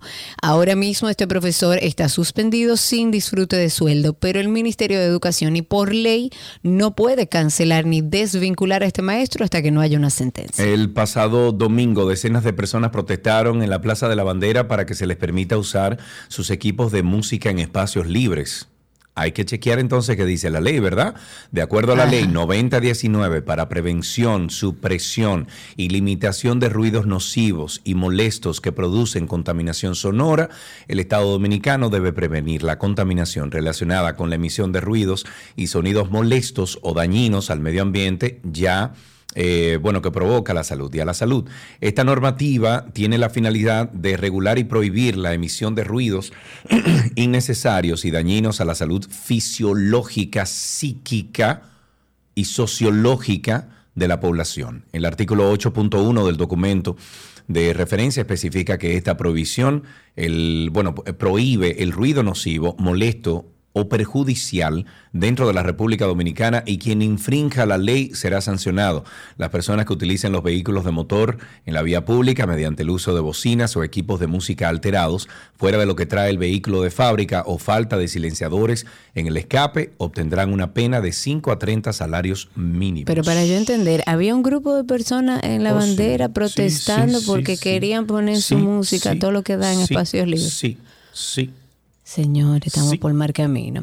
Vuelve el mapache, señores. ¿Otra vez? Aún, sí, señora. Aún incrédulos se encuentran los residentes Ah. en Cristo Rey que atraparon el mapache hace algunos días porque ellos consideran que no se trata del mismo animal, el llevado ayer al Zoológico Nacional. Ander diantre, no me E diga incluso hay quienes osan decir que hay más de dos, pero de manera bastante jocosa y hasta un poco sarcástica, hay varios que aseguran que esa especie invasora no podía llegar tan rápido a los guaricanos en Villamella. Y dice, es que cómo él iba a cruzar el río Isabela, cómo iba a irse por ese puente, mínimo él llegó y cogió el metro. Eso dijo un residente y otros más adelante, como que iban repitiendo lo mismo, como si la anécdota se propagara rápidamente, por Bueno. supuesto, entre los ciudadanos. Gracias. La República Dominicana y Haití son los países del Caribe que han experimentado mayores aumentos de la urbanización. Qué raro. En general, la región ha mostrado un incremento en términos de urbanización que ha tenido repercusiones en el medio ambiente. La observación se hace en un reciente estudio publicado por la Comisión Económica para América Latina y el Caribe, en el que se indica que la urbanización en República Dominicana pasó del 23.7% en el 1950 al 82.5 en el 2020. Y en Haití,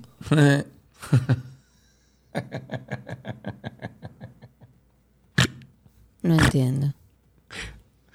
de, de un 12% a un 57%.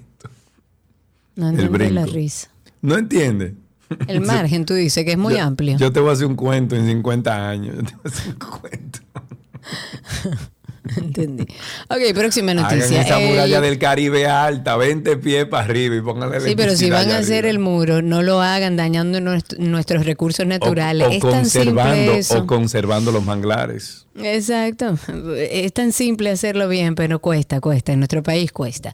El sexto juzgado de instrucción del distrito ha ratificado en el día de hoy la medida de coerción que fue impuesta a Francisco Javier García Quesada, Anthony, quien está acusado de quitarle la vida a la joven Jesús, al joven, perdón, Jesús María Cuevas Peña.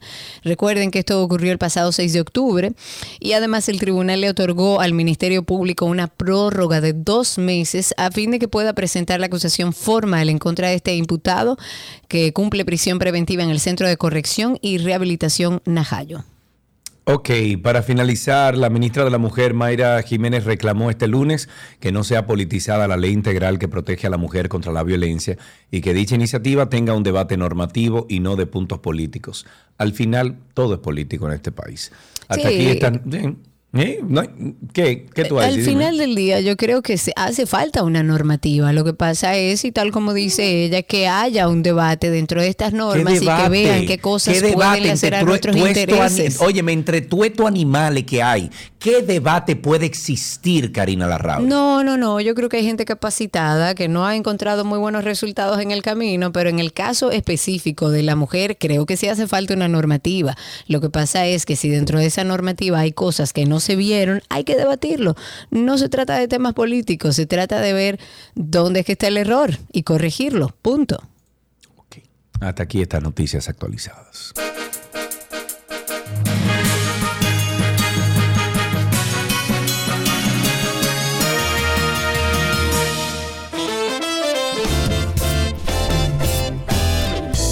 Adieu. En, en francés te lo dije adieu. Ajá, así que se dice en francés. Adieu.